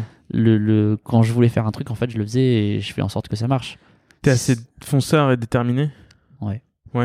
Ouais, bah en fait, euh, j'essaie de faire les. Ouais, j'essaie de construire les projets de la bonne manière et, et de faire en sorte que ça marche. Après, ça arrive que ça marche pas, tu T'es opiniâtre? Je suis un peu opiniâtre. Ouais. je, suis, je suis bélier, alors tu sais. euh. Ouais. non, non, mais euh, non, je, ouais, en fait, j'y fonce, je fonce dans un sujet quand j'y crois et que je suis persuadé à plus de 60%, 80% que ça va marcher, tu vois. Genre, euh, ouais. voilà, et j'avais pas trop de doutes sur l'influence quand je me suis lancé dedans, du coup. Et qu'est-ce que tu aimerais faire aujourd'hui que t'as pas, t'as pas fait encore? En influence ou en dehors? On influence quand même, ouais. Plus de vidéos sur YouTube. Ouais. Euh, c'est un, un, un pan que j'ai jamais vraiment fait et que j'ai fait avec la voiture quand je l'ai refaite. Ouais. Et les vidéos sont sur euh, la chaîne du GDB parce que j'ai Mm. pas de chaîne YouTube. Et euh, ça s'appelle le projet 911 pour ceux qui, qui, qui Mm. voudraient aller voir. GDB TV. GDB TV, exactement. C'est le garage des blogs. le garage des blogs. Et c'est euh, le projet, c'est projet 911 où je raconte du coup tout le, toute la restauration de la voiture. Et ça, j'avais Ouais, adoré alors, faire. euh, pour préciser, parce qu'on en a pas parlé, mais t'as acheté une euh, 911 euh, 3 litres 2 de Exactement. 1987. Ouais. Euh, et donc elle est sur ton compte, hein, at le petit français, et euh, sur Instagram. Et, et aussi sur YouTube. Et donc tu l'as fait rénover entièrement. euh, et donc tu as participé aussi à la rénovation dans, un Ouais. certain, dans une certaine mesure. euh, dans un garage à Tours. Exactement. Euh, et donc tu as fait suivre à tes abonnés la rénovation de cette voiture qui est, qui est aujourd'hui terminée depuis un an, Ça fait deux ans. deux ans. Ça Ah fait plus de deux ans. Ça fera trois ans que je l'ai en juin la voiture. Ah ouais, dingue. Ouais, ça passe vite. hein. Donc t'as mis un an à la rénover? J'ai mis 6 mois, Six mois 7 mois à la rénover. Ouais. Je l'ai terminé, en, je l'ai eu en juin 2010, de juin 2020, Ouais. quand euh, on est sorti du premier gros confinement. Parce qu'en fait, Ouais. bah, tu vois, bon exemple, le confinement fait que je peux plus voyager. Ouais. J'ai 6 mois de six mois de voyage par an qui sautent. Hmm. plus du coup tous les offices du tourisme avec qui je travaillais qui travaillaient plus puisque tout est bloqué, Ouais. et bah tu dois te retourner et décider de ce que tu vas raconter. Hmm. Et pendant le confinement, du coup, bah j'ai j'ai beaucoup, je me suis posé pour réfléchir à quel, quel allait être mon projet euh, 2000, mon gros projet 2020, Mhm. et j'avais toujours rêvé de retaper une voiture. Et du coup, je me suis dit bah vas-y, bah je fais ça. Et j'ai cherché une base de voiture. J'ai toujours adoré les Porsche 911, donc euh, je me suis dit je vais acheter une vieille 911, je vais la retaper et je vais le raconter. Et voilà, et c'est comme ça que ça, tu vois, et c'est comme ça que ça déroule en fait. Tu t'adaptes d'une situation. Tu, tu, la créativité naît dans la contrainte. Ça, c'est un truc que, tu- que, que, que Margot disait souvent, et je trouve que ça hyper juste. Et du coup, bah, et du coup, bah, t'as la contrainte de plus pouvoir voyager. Du coup, tu dois être créatif. Qu'est-ce que tu fais? Et bah, tu fais un autre projet qui te tenait à cœur, euh, qui te tenait à cœur et que t'aurais peut-être fait en perso à côté. Mais du coup, tu le fais et tu le racontes aux gens. Et ça a été bien perçu justement de. De refaire la voiture? Ouais. Ouais, très bien. Ouais. Il y a quelques personnes, euh, voilà, il y a toujours quelques jaloux, euh, Ouais. toujours sur YouTube, forcément, de toute manière. Ouais. T'en as toujours qui se, qui, se, qui se plaignent parce que la voiture est plus d'origine et compagnie. Mais de toute manière, j'avais acheté une base qui était pas d'origine. Ouais. Parce que je voulais pas acheter une base d'origine pour euh, faire Ouais. un truc plus d'origine. Et euh, la voiture, la couleur était plus la bonne. euh, Enfin, la couleur avait déjà été refaite et compagnie. Donc il y avait plein de choses.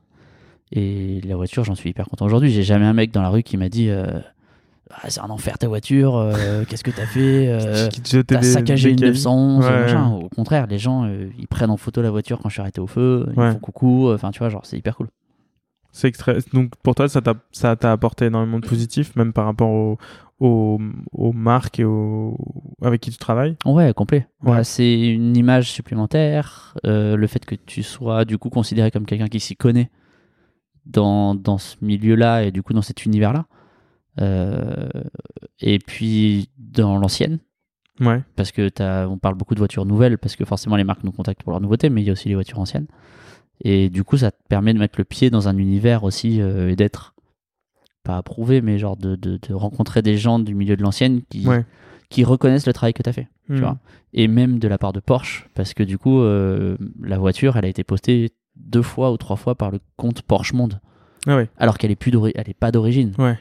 tu vois genre le jour où j'ai vu que Porsche m'avait mentionné dans un post et que Ouais, j'ai vu que c'était ma photo j'en revenais pas j'étais là en mode genre mais mais mais qu'est-ce qui enfin qu'est-ce qui se passe tu vois Ouais. j'aurais même pas pensé une seule fois qu'il posterait une voiture qui est pas de couleur d'origine enfin qui est pas une couleur Porsche Ouais. et qui a pas les qui a pas les, les, les- Et ils le font fréquemment, ça? Ouais, rarement. mais jamais Ils ont bien aimé, quoi. Ils ont bien aimé.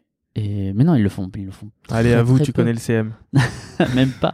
ah non, c'est le CM en Allemagne en plus. Alors autant te dire que. Tu parles pas allemand Non, je parle pas allemand. Et euh, Mais non, mais du coup, euh, du coup voilà, c'est un peu. un- Tu vois, ça te, ça, ça te colle une claque, quoi, tu vois, quand t'as ça. T'es fier de ça? Ouais, hyper fier. Ouais. C'est un projet que j'ai adoré faire, qui s'est hyper bien passé de bout en bout avec tous les gens avec qui j'ai Mhm. bossé. Et euh, les gars du garage avec qui j'ai bossé, que je connaissais déjà d'avant le projet, on est hyper, euh, on est hyper potes, on s'entend hyper bien. Il y a encore, la semaine dernière, il y a encore un, un, un- un gars qui me suit sur Instagram qui allait les voir pour sa voiture. Génial. Euh, Enfin, c'est trop bien, c'est trop trop bien. Franchement, Mhm. c'est hyper cool. Et, euh, et, et puis même le- le- la voiture du coup est connue, tu vois. Je pense Ouais. que ma voiture est plus connue que moi. Enfin, vraiment, tu vois, genre. Ah ouais Bien sûr, genre ma vo- les gens reconnaissent ma voiture plus facilement qu'ils me reconnaissent moi. Ouais. Tu vas à Vauban le week-end, les gens ils disent ah j'ai déjà vu passer ta caisse et tout, c'est trop cool. Ouais. Tu fais quoi dans la vie, euh, tu vois Ah ouais Ouais bah c'est ça. Non. Mais tu sais c'est- normal. Ouais. La voiture elle est repartagée. Je pense que la voiture c'est c'est la chose la plus repartagée sur les autres comptes que sur le mien euh, sur sur Insta. Ouais. Il y a une. Toutes les semaines j'ai un compte de voiture ou de lifestyle ou autre qui poste une, en photo d'inspiration une photo que j'ai fait de la voiture. Tu vois. Ouais, et ça se trouve, il y en a plein que tu vois pas aussi. Et il y en a Ouais, énormément pense que je vois pas beaucoup, même. Beaucoup, tu vois pas. Parce que je suis même pas tagué dessus, donc je ouais, c'est ça, parce que les... c'est ouais, bien sûr. repartagé. Et ça, Et, et ça se perd. On, ça se perd en se perd en route. Ouais, c'est clair. Complet, complet. Et c'est quoi alors le next euh, gros projet? Du coup, le next gros projet, après avoir construit une voiture, je construis une maison. Euh, non, bah pareil, c'est le gros projet qui va, qui va tirer jusqu'à, je pense, euh, décembre 2024 Ouais, minimum, Très gros projet. qui est de, de construire ma maison euh, en dehors de Paris. Et, et en fait, euh, bah, après le confinement et tout, on a nos apparts à Paris, tu vois, tu, tu, tu vois ce que c'est, mais T'as envie d'avoir un à côté, t'as envie d'avoir une maison Ah, dans je sais, laquelle je tu peux recevoir dans ma maison, euh. Ouais, c'est exactement ça. Et, euh, et tu m'as hébergé gentiment. t'ai hébergé. Et, T'as que euh, t'as gratté à la porte.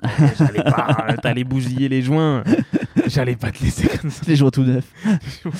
et, euh, et non, et du coup, et du coup, j'avais envie de, de, de, de passer un peu au next step. Ouais. Tu vois, euh, j'ai quand j'étais jeune, j'ai fait un le- gros quand step, hein, Quand j'étais c'est jeune, une j'ai fait, le- étape. j'ai fait le vélo, Ouais. après la voiture, et là, euh, et là, je fais la maison, quoi. Et euh, je voulais pas retaper une maison, un Ouais. truc existant, Ouais, pourquoi tu voulais pas parce que parce que quand bien même c'est hyper cool de retaper une, Mhm. une maison, t'as quand même des contraintes qui qui sont enfin qui sont architecturales et, et ingénieriques, Mhm. tu vois, qui qui te permettent pas de faire totalement ce que tu veux. Ouais. Et moi, je voulais partir d'une feuille blanche pour tout créer et surtout montrer que c'est faisable et qu'il faut pas forcément avoir peur de ce type de projet T'avais un que projet en tête, quoi. T'avais quand même un truc qui te. j'avais quand même un truc en tête et surtout, en fait, le, le- les gens ont moins peur de refaire une maison que de partir sur, du, sur une construction.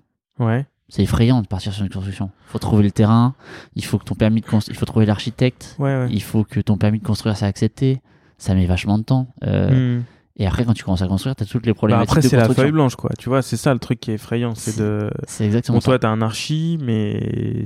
J'ai un archi, mais je suis arrivé avec l'archi. Ouais, à- l'archi, c'est quelqu'un qui se guide aussi. Hein. Exactement. Moi, je suis arrivé avec un, un doc, euh, un PowerPoint avec euh, tout ce que j'aimais Ouais, par pièce. t'avais un projet en tête. quoi. Et j'avais déjà une idée. C'était le cauchemar de, l'archi. Moi, mon archi m'avait dit non, non, non, on se calme sur les, sur les Pinterest. Il déteste ça. C'est vrai. Ah, bah oui. Ah, Ah le bah. Pinterest. euh, Parce qu'en fait, ouais. tu- Pinterest, le problème, c'est qu'il y a un- c'est un mix entre euh, des choses réelles, Il y a des choses infaisables. des choses infaisables, irréalisables, euh, des choses euh, irréalisables parce que techniquement ça n'existe pas parce que c'est de la 3D, Mm.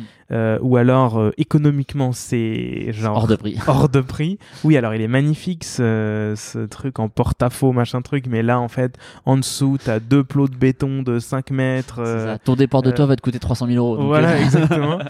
Et, et donc le gars il va dire oui, bah, bah oui, il a- c'est- pas possible. Donc ça c'est un peu le cauchemar des. Ouais, ouais, c'est clair. Non, bah, le mien, j'ai de la chance, non. Il m'a pas. En fait, alors déjà, l'archi que j'ai choisi, c'est un de mes meilleurs potes d'enfance. On Ouais. était à l'internat ensemble euh, en Mhm. sport-études. Il faisait, du... il faisait de l'escrime aussi. Ouais. Et euh, il est devenu archi, ça fait 8 ans qu'il est archi maintenant. Et quand, euh, quand on a décidé avec Maï, donc du coup ma copine euh, actuelle d'aujourd'hui, euh, qui, quand on a décidé avec Mike qu'on voulait construire, Ouais. on- moi j'ai tout de suite pensé à lui, je l'ai appelé, je lui en ai parlé, je lui ai montré les infos, les, les, les idées de maison que j'avais, tu vois. Et, et tout de suite il a accroché parce que ça correspond entièrement à son style. C'est ici ça qui est hyper important quand tu choisis ton archi, c'est c'est de choisir un Ouais, archi qui, te correspond Mhm. et qui correspond au style que t'aimes parce que sinon le mec va te proposer un truc que lui il aime Ouais. et tu vas te retrouver avec un truc qui te plaît pas donc c'est hyper euh, c'est hyper Ah bah, y a un... c'est clair que quand tu choisis un architecte, tu c'est tu fais pas changer les gens, tu fais pas changer un architecte. Il a son il a son style, il a sa patte et chacun son tu vois, chacun son style, chacun son truc. ouais Et complet je pense que ça c'est un bon enseignement à à, à partager. ah ouais mais Euh, c'est faut regarder le book de l'archi, voir ce qu'il a fait au préalable et Mm. ensuite tu dis OK, bon bah lui il me convient. Moi je sais que quand j'ai travaillé avec euh, avec Paul Jacquet euh, du cabinet Ham H-A-M-E. Euh, si vous voulez aller voir, c'est ils, font des, des très jolies choses. On- je savais exactement ce qu'il allait faire, tu vois. ouais mais tu vois Donc mais après, est- lui, il avait rien à faire à l'extérieur en soi, puisque c'était une oui rénovation. ça, Mais l'intérieur, je savais où on allait aller, quoi. Donc, euh, il m'a présenté plein de projets, mais globalement, on, on, aurait pu tous les faire, Ouais, quoi, tu vois. c'était... genre moi Arthur donc mon archi euh, qui bosse chez Aurore Architecture Mhm. quand euh, on a vu le terrain quand il a vu le cadastre et tout machin il nous a fait euh, deux propales de forme de maison Mhm. trois propales de forme de maison mais il y en a une qui, s'est- qui est sortie du lot direct Mhm. qui était hyper intelligente la manière dont il il l'a fait en S un peu Ouais. et j'y aurais jamais pensé tu vois genre euh, pour gagner de la place parce qu'on voulait nous en plein pied pour gagner de la place il l'a fait en S ça marche hyper bien C'est ça qui est rigolo avec les archis, c'est parfois tu te dis, ah oui, j'y aurais pas pensé. C'est vrai, en fait. Ouais, c'est... c'est pas anecdotique, Et- quoi. C'est un métier, quoi. la- c'est... la plus-value ouais. elle est là tu Ouais, vois ouais. genre c'est juste Ouais, la plus-value, elle est là. et donc euh, et donc du coup voilà donc ça c'est le prochain Sur la projet. circulation de l'intérieur, sur euh, les vues, les parallélismes, euh, les... la lumière Ouais, la lumière. l'orientation du soleil ouais, ouais. enfin tout tout, tout, tout, tout. Et franchement, c'est dingue. Et on a des. Je te dis, euh, nous, ça fait. Bah, on a commencé à travailler sur les plans là depuis le mois de janvier. Mhm. On pose le permis de construire là, euh, semaine prochaine. Ah, Donc, cool. euh, première semaine de. Enfin, non, là, euh, deuxième semaine de mars, enfin, tu vois, par là. Et, et du coup, on a. on a. on- Enfin, il n'y a pas un jour, on n'a pas échangé par texto Mhm. euh, sur WhatsApp euh, Ah sur ouais. des choses, des matériaux, des couleurs. T'es en contact des- permanent Ah, avec je suis en contact Ah, permanent. il, y a, y vraiment, mais même les soirées week-end, euh, enfin, genre Ouais. vraiment, on s'écrit tout le temps. Quand on voit un truc sur Insta, on se l'envoie. Quand on découvre un, un menuisier ou un artisan qui a l'air euh, bien, bah, on, on se l'envoie. Enfin, tu vois, plein de choses comme ça. Et ça se passe hyper bien, c'est hyper cool. Et pour toi, ça pourrait être un axe de développement demain? Je sais pas, si tu, tu sens qu'il y a un truc qui, qui part, tu, tu, tu- ça, ça marche super bien, euh, tu vas parler de la maison, donc euh, voilà, et tiens, ça peut, je sais pas, euh, travailler avec une marque euh, ou travailler avec, je sais pas, la télé, présenter des, Ouais, ça une pourrait. émission de télé ou un truc comme ça. hein. Franchement, ça pourrait. Ouais. Après, on C'est le truc verra. qui t'intéresse Faire de la télé, c'est pas une priorité. Ouais, Si un jour il y a une- un concept d'émission hyper cool qui m'est proposé, ouais. pourquoi pas? Franchement, j'ai pas de j'ai pas de souci avec ça. Je ferai avec mon cœur. euh, tu vois, si mon Mhm. cœur me dit d'y aller, j'irai quoi. Mais euh, mais oui, je vais développer le sujet de la maison. euh, on- on- ce que je vais faire à côté, c'est qu'en fait, je vais garder le petit français et là, on va créer. je vais créer une chaîne La petite maison. YouTube, la petite maison, la petite maison du français, la petite. Fran- Je sais pas, on va chercher les noms. Mais euh, la, non, ma- je vais- la petite maison française. et, euh, on, va, on va on va Donnez-nous des idées de noms là. ah, donner des, des idées de noms, on va rigoler un petit peu. Et euh, non, non, mais on va, là, je vais créer une chaîne YouTube avec un, avec un ami à moi qui est youtubeur, euh, qui lui sera plutôt en, en back-office, tu vois, donc on va pas le voir à l'écran et tout, mais on, on va tout gérer ensemble pour justement présenter le projet de la maison, mais pas que, Mhm. pour pousser le truc plus loin en faisant découvrir des, des maisons ou des appartements qui sont hyper cool ou hyper bien pensés, euh, pour faire découvrir euh, des manières de construire ou de faire soi-même certaines choses Ouais. pour rencontrer des invités et parler de, de à la fois de la maison mais aussi du design un peu en règle générale sur tout parce que le design touche tout ça touche la maison mais ça touche euh, tes montres tes lunettes ton Ouais. pull ta voiture enfin ça, ça le design est présent partout et on va recevoir des invités euh, voilà de, de, de- d'un peu partout pour parler de pour parler de tout ça tout en découvrant en même temps une maison ou un appartement hyper cool euh, on est en train de bosser dessus là à fond. Je pense qu'on va lancer ça d'ici un mois ou deux. Et, Ouais. euh, et ça me permet aussi, moi, d'engranger plus de connaissances sur la partie euh, architecture, Ouais, design d'intérieur, tu- Tu matériaux. connais pas grand chose aujourd'hui, quoi. T'es un peu. non, t'es je suis novice, quoi. ah, je suis hyper. Enfin, je Ouais. suis. Ouais, je suis novice. Clairement, euh, je commence, je commence à connaître des choses parce qu'avec l'archi, Ouais. on échange beaucoup. Mais par rapport à toi, par exemple, qui a déjà refait ta maison et ton appart, je suis, un, je suis un gros débutant. Donc c'est vraiment, ça va être. euh, Je suis un vieux briscard. T'es un vieux briscard, exactement. Non, mais Moi, la, ma- la Moi, je manière. te parle de faux sceptiques quand tu veux, quoi. euh. moi, le tuyau de Bah, sang, il a plus aucun secret Et- pour moi. hier, soir, hier soir, Arthur m'a envoyé euh, le lien d'une d'une cuve de récupération d'eau de 10 000 litres. Ah, bah voilà. Tu là, on parle. de- là, là, tu là, on discute des trucs Là, sérieux, on est dans le dur. Et donc, le WC suspendu, avec ou sans bride oh mon dieu. mais non, mais du coup, je, je vais découvrir tout ça et en fait, c'est hyper cool parce que du coup, ça veut dire que la manière dont je vais raconter, je vais raconter de la manière d'un mec qui découvre. Ouais. Tu, tu, tu t'apprends en marchant, quoi. J'apprends en marchant et du coup, bah, les gens qui me suivent, qui connaissent pas, ils vont découvrir en même temps que moi. Hmm. Donc c'est trop bien parce que je vais le raconter de la bonne manière. Je t'as pas, t'as pas, pas euh, de syndrome de l'imposteur dans ces cas-là? Non. Non, parce que je me considère pas comme un professionnel du truc. Ouais. Donc en fait, euh, je suis pas en train d'essayer de raconter, je suis pas essayé je suis pas en train d'essayer de dire que je suis euh, l'expert sur euh, tous les matériaux bois euh, qui Ouais. existent dans la construction. Pas du tout. Au Tu contraire. vas humblement. Ouais, je vais découvrir. C'est-à-dire que euh, bah, quand je vais rencontrer mon fournisseur de bois qui va me présenter tous les bois, bah, c'est-à-dire que je vais pouvoir euh, faire mon choix dans le style de bois que j'aime et dire pourquoi j'ai choisi ce bois-là Mhm. et pas un autre, par exemple. Ok. Et, et, et là, et le, le constructeur pourra te dire, bah, ce bois-là, il est mieux que celui-là parce que pour telle raison, machin truc. Et, et les gens apprendront grâce à ça. Hmm. Je me sers des intervenants extérieurs pour en apprendre plus. Comme j'ai fait avec la voiture, en fait. Ouais. Les mecs du garage m'ont appris à faire de la mécanique et à, et à connaître Ouais, ma quand t'as voiture. tu commencé le- le- la rénovation, t'étais. Ouais, je savais faire les niveaux d'huile et la pression Ouais. des pneus, quoi. Et puis, Ah, tu euh, vois. tu savais. Remettre du lave-glace. euh, Mais, mais voilà, tu t'y connais en voiture, tu t'y connais en motorisation, mais il y, a y un gap entre Ouais. connaître une voiture, ouais. Dire c'est un ses 3 litres 2 spécificités, et démonter un 3 litres 2, quoi. et, et savoir mettre les mains dedans. Euh, il y a trois ans, quand ma voiture elle a un problème d'allumage, j'aurais pas su faire quoi que ce soit Hmm. que d'appeler la dépanneuse pour euh, faire en sorte qu'elle redémarre. Aujourd'hui, je sors mon tournevis, je démonte la tête de Delco, euh, je sèche à l'intérieur s'il y a de l'eau, euh, j'y vais gaiement, je refous tout dessus et je Ouais. repars, tu vois. Il y a trois ans, j'aurais été incapable de faire ça. Ouais. Mais c'est, et c'est ça qui est hyper cool. Et comment tu te vois voy- 1, 2, 3. Et comment tu te vois vieillir avec l'influence? Euh, comme je fais depuis six ans déjà, Ouais. je me vois pas vieillir en fait. Enfin, on se voit pas vieillir, tu vois. Genre, tu Non, pas mais gaffe. comment tu. Est-ce que tu crois que c'est pas un métier de jeune? Sur certains sujets, oui. Ouais. Sur d'autres, non. Quand, je construis, quand tu construis une maison, Ouais, non, tu construis, sûr. tu construis pas ta maison à 20... Enfin, il y a peu de gens qui construisent leur maison à 22 ans, tu vois. Hmm.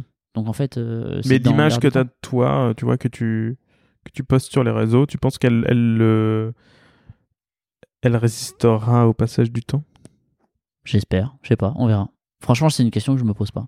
Ouais. Ouais, non, je, ça me fait pas, ça me fait pas plus peur que ça. Les cheveux blancs ne te font Les pas gens, peur. non, et puis même, tu vois, les gens qui suivent sur Insta, déjà globalement, ils ont notre âge. Ouais, si, Donc en fait, ils, vieillissent avec en même temps que nous. Ils suivent, ouais, c'est vrai. Et euh, on a peu de gens de 16 à 24 ans dans nos Non, communautés, J'ai regardé sur. euh, justement, j'ai regardé hier et euh, j'ai 7%. Tu vois? Bon, voilà, ça fait pas beaucoup. De 17 euh, 24. Non, le Euh, dur, il est 25. Il va euh, falloir 40. que tu ailles chercher du 17-24, euh, Arnaud, hein, si tu veux te renouveler. hein. Let's go Suivez-moi sur TikTok, verygoodlord. Et ça va danser, hein, je peux te dire que ça là, va y aller. Et euh, ça fait décorer. on va faire décorer, c'est parti. Et non, non, mais non, mais du coup, non, je me pose pas trop la question. Parce que les gens qui me suivent ont mon âge, ils ont les mêmes centres d'intérêt que moi. Donc, Mhm. et, et, et, et surtout, je m'en fous un peu du chiffre, enfin, tu vois, du nombre de personnes qui me suivent. Euh, Aujourd'hui, je suis à 65K sur Insta. Je m'en fous d'atteindre les 100 000, c'est pas un objectif. Mhm. Parce que les 65 000 qui me suivent, c'est des gens qui me suivent depuis longtemps et qui me suivent parce que je parle des sujets qu'ils aiment. Ouais. J'ai pas besoin d'avoir 100 000, je m'en fous. C'est quoi le métier que t'aimerais faire si tu faisais pas ça? Oh, c'est hyper dur. Euh, Le métier que j'aimerais faire si je faisais pas ça. Je pense que je serais dans la pub encore. Non, Ah un truc qui te fait rêver? Y a pas un truc. euh, Hmm, pilote de course. Ouais. Ouais, j'aurais aimé vivre de vivre de ma passion pour un des sports, tu vois, Ouais. genre euh, Ah, putain. ou bosser. On aurait quand même fait une bonne team chez Alpine. hein. Ouais, on aurait fait une bonne team chez Oh Alpine. là là, on aurait été bien. Arnaud et Nico, ça tac, c'est pas mal. Exactement, la team du centre, euh, du région, de la région centre. Bon, Alpine, euh, Alpine, appelez-nous. on- Ouais, N'hésitez pas à nous contacter. Moi, je suis prêt à faire des pompes, il n'y a pas de problème. euh, c'est- Euh, non, non, ouais. et à ouais, mettre des je- petits gilets de glace. sport- ouais, genre pilote. Ouais. C'est vraiment un truc que j'aurais aimé. Mais bon. Ça a été. euh, Attends, c'est le premier épisode? Ouais, c'est Paul Lou qui est passé, euh, Oui, qui est passé sur le. Oui, exactement. qui est passé au, au mic. C'est ça. Non, Mais, ça, c'est, euh, ça, c'est un truc qui, qui, ouais, qui aurait pu. Et t'as pas de regret de. Non, bah non, je te l'ai déjà posé comme question, mais encore une fois. euh, Non. Bah, en Ouais, plus, de- surtout sur le pilotage, euh, j'en ai jamais fait. Ouais, en- après ça. Enfin, tu vois, genre, euh, je faisais du karting euh, d'endurance avec mon père, mais des courses euh, Ouais, non c'était- officielles. Et parce que, déjà, j'ai, un- j'ai une grande sœur et un petit frère, donc il y a trois enfants. Mes parents pouvaient pas me faire faire euh, de l'escrime euh, tous les jours, euh, du karting en plus, enfin, du sport auto en plus. C'est C'était pas possible, il, faut- C'est- il en faut pour tout le monde, tu vois. C'est beaucoup. Déjà, quand j'étais petit, je voulais faire de l'escrime et du foot en même temps. Mes parents n'ont jamais voulu que je fasse les deux. Ouais, ça, ça multiplie les chances de se faire les croiser, quoi. Moi, je trouvais aussi. Et à l'époque, ça leur a pas plu. Ils avaient, ils avaient peur de ça. Écoute, Nico, merci pour, euh, pour cette, euh, cet entretien. Euh, Merci à toi Ça- de, de m'avoir reçu sur le podcast. Je, vais te, je te recrute Et bah écoute, euh, grand plaisir. dans, ma, dans mon équipe. Euh, J'ai une dernière question que je pose à tout le monde et j'aime bien prendre les gens au dépourvu avec cette question. Qui est-ce que tu aimerais recevoir à ta place? Qui est-ce que tu aimerais écouter ici, là, au micro, en français et en vivant en, Fran- en français, en vivant. Sur Ouais, Radio parce qu'au VGL. début, j'ai posé cette question, j'ai toujours posé cette question depuis le début, depuis la, là on est à la troisième saison, Ouais. et même si les saisons n'ont pas été très suivies euh, avec le Covid et tout, ça m'a un peu, Un peu côté. un peu cassé. Mais, euh, mais ouais, je posais la question et les gens me disaient, ouais, j'aimerais bien entendre ça. Ouais, enfin, attends, il, il est mort, donc Euh, Steve McQueen. Ouais, c'est ça. Ah, j'aimerais bien discuter avec Steve McQueen. Euh... Eh ben, team principal d'une écurie de F1. Ah ouais? Laurent Rossi Ouais, par exemple. Putain, faut que je, je le croise chez le coiffeur en plus. Ah, je sais, c'est pour ça que je dis ça. Je pourrais lui demander. Hein. Ou Fred Vasseur. Ouf. Ce serait beau. Imagine. Ce serait fantastique. Et le truc. Bah oui. Et tu passes une heure et demie à te marrer. hein. C'est blague Je sur blague sur je- blague je sur pense blague. que tu passes un hyper bon moment. Ah ouais. Enfin, même avec Laurent Rossi, je suis sûr que Ouais, tu ouais, vois, je euh, pense. clairement, euh, je pense que tu apprends pas mal de choses avec ces gens-là. Fred, Ouais. Fred Vasseur, il, il a quand même un humour hein, Ah, c'est ton défi. incroyable. Bon bah allez. Qu'est-ce que euh, ah si alors le- l'invité d'avant Ouais. qui est Alexandre Léger, l'expert en horlogerie, a- m'a mis au défi d'interviewer euh, Beaver, Ouais. Dufour et euh, François-Paul Journe en même temps. Oh là là là là là là. Ah, T'imagines le défi. Alors déjà, les avoir un par un, ça serait déjà pas mal, mais alors en même temps, c'est, euh, Ouais, c'est compliqué. ça serait compliqué. Il Et, faut euh, que tu profites du Watches and Wonders. Ouais, c'est ça, ils sont peut-être là-bas. Profites-en. Ouais, c'est ça. Franchement, ce serait fou. Ouais, c'est incroyable. Bah écoute, merci Nico. Euh, merci à tous d'avoir écouté cet épisode. C'était un, un plaisir euh, d'être dans vos oreilles pendant un peu plus d'une heure et demie. Euh, J'espère que l'épisode vous a plu. Si toutefois l'épisode vous a plu, n'hésitez pas bien sûr à, à mettre des petits pouces euh, partout où vous trouvez que vous pouvez mettre des petits pouces, des petits cœurs, ou, que vous écoutiez sur Spotify, sur, euh, sur Apple Podcast, sur SoundCloud, sur voilà, je ne sais pas où vous écoutez, dans votre voiture ou dans votre bain. En tout cas, merci de nous avoir écoutés et à, la semaine prochaine pour un, un nouvel épisode de Radio VG. À très bientôt. Au revoir. Ciao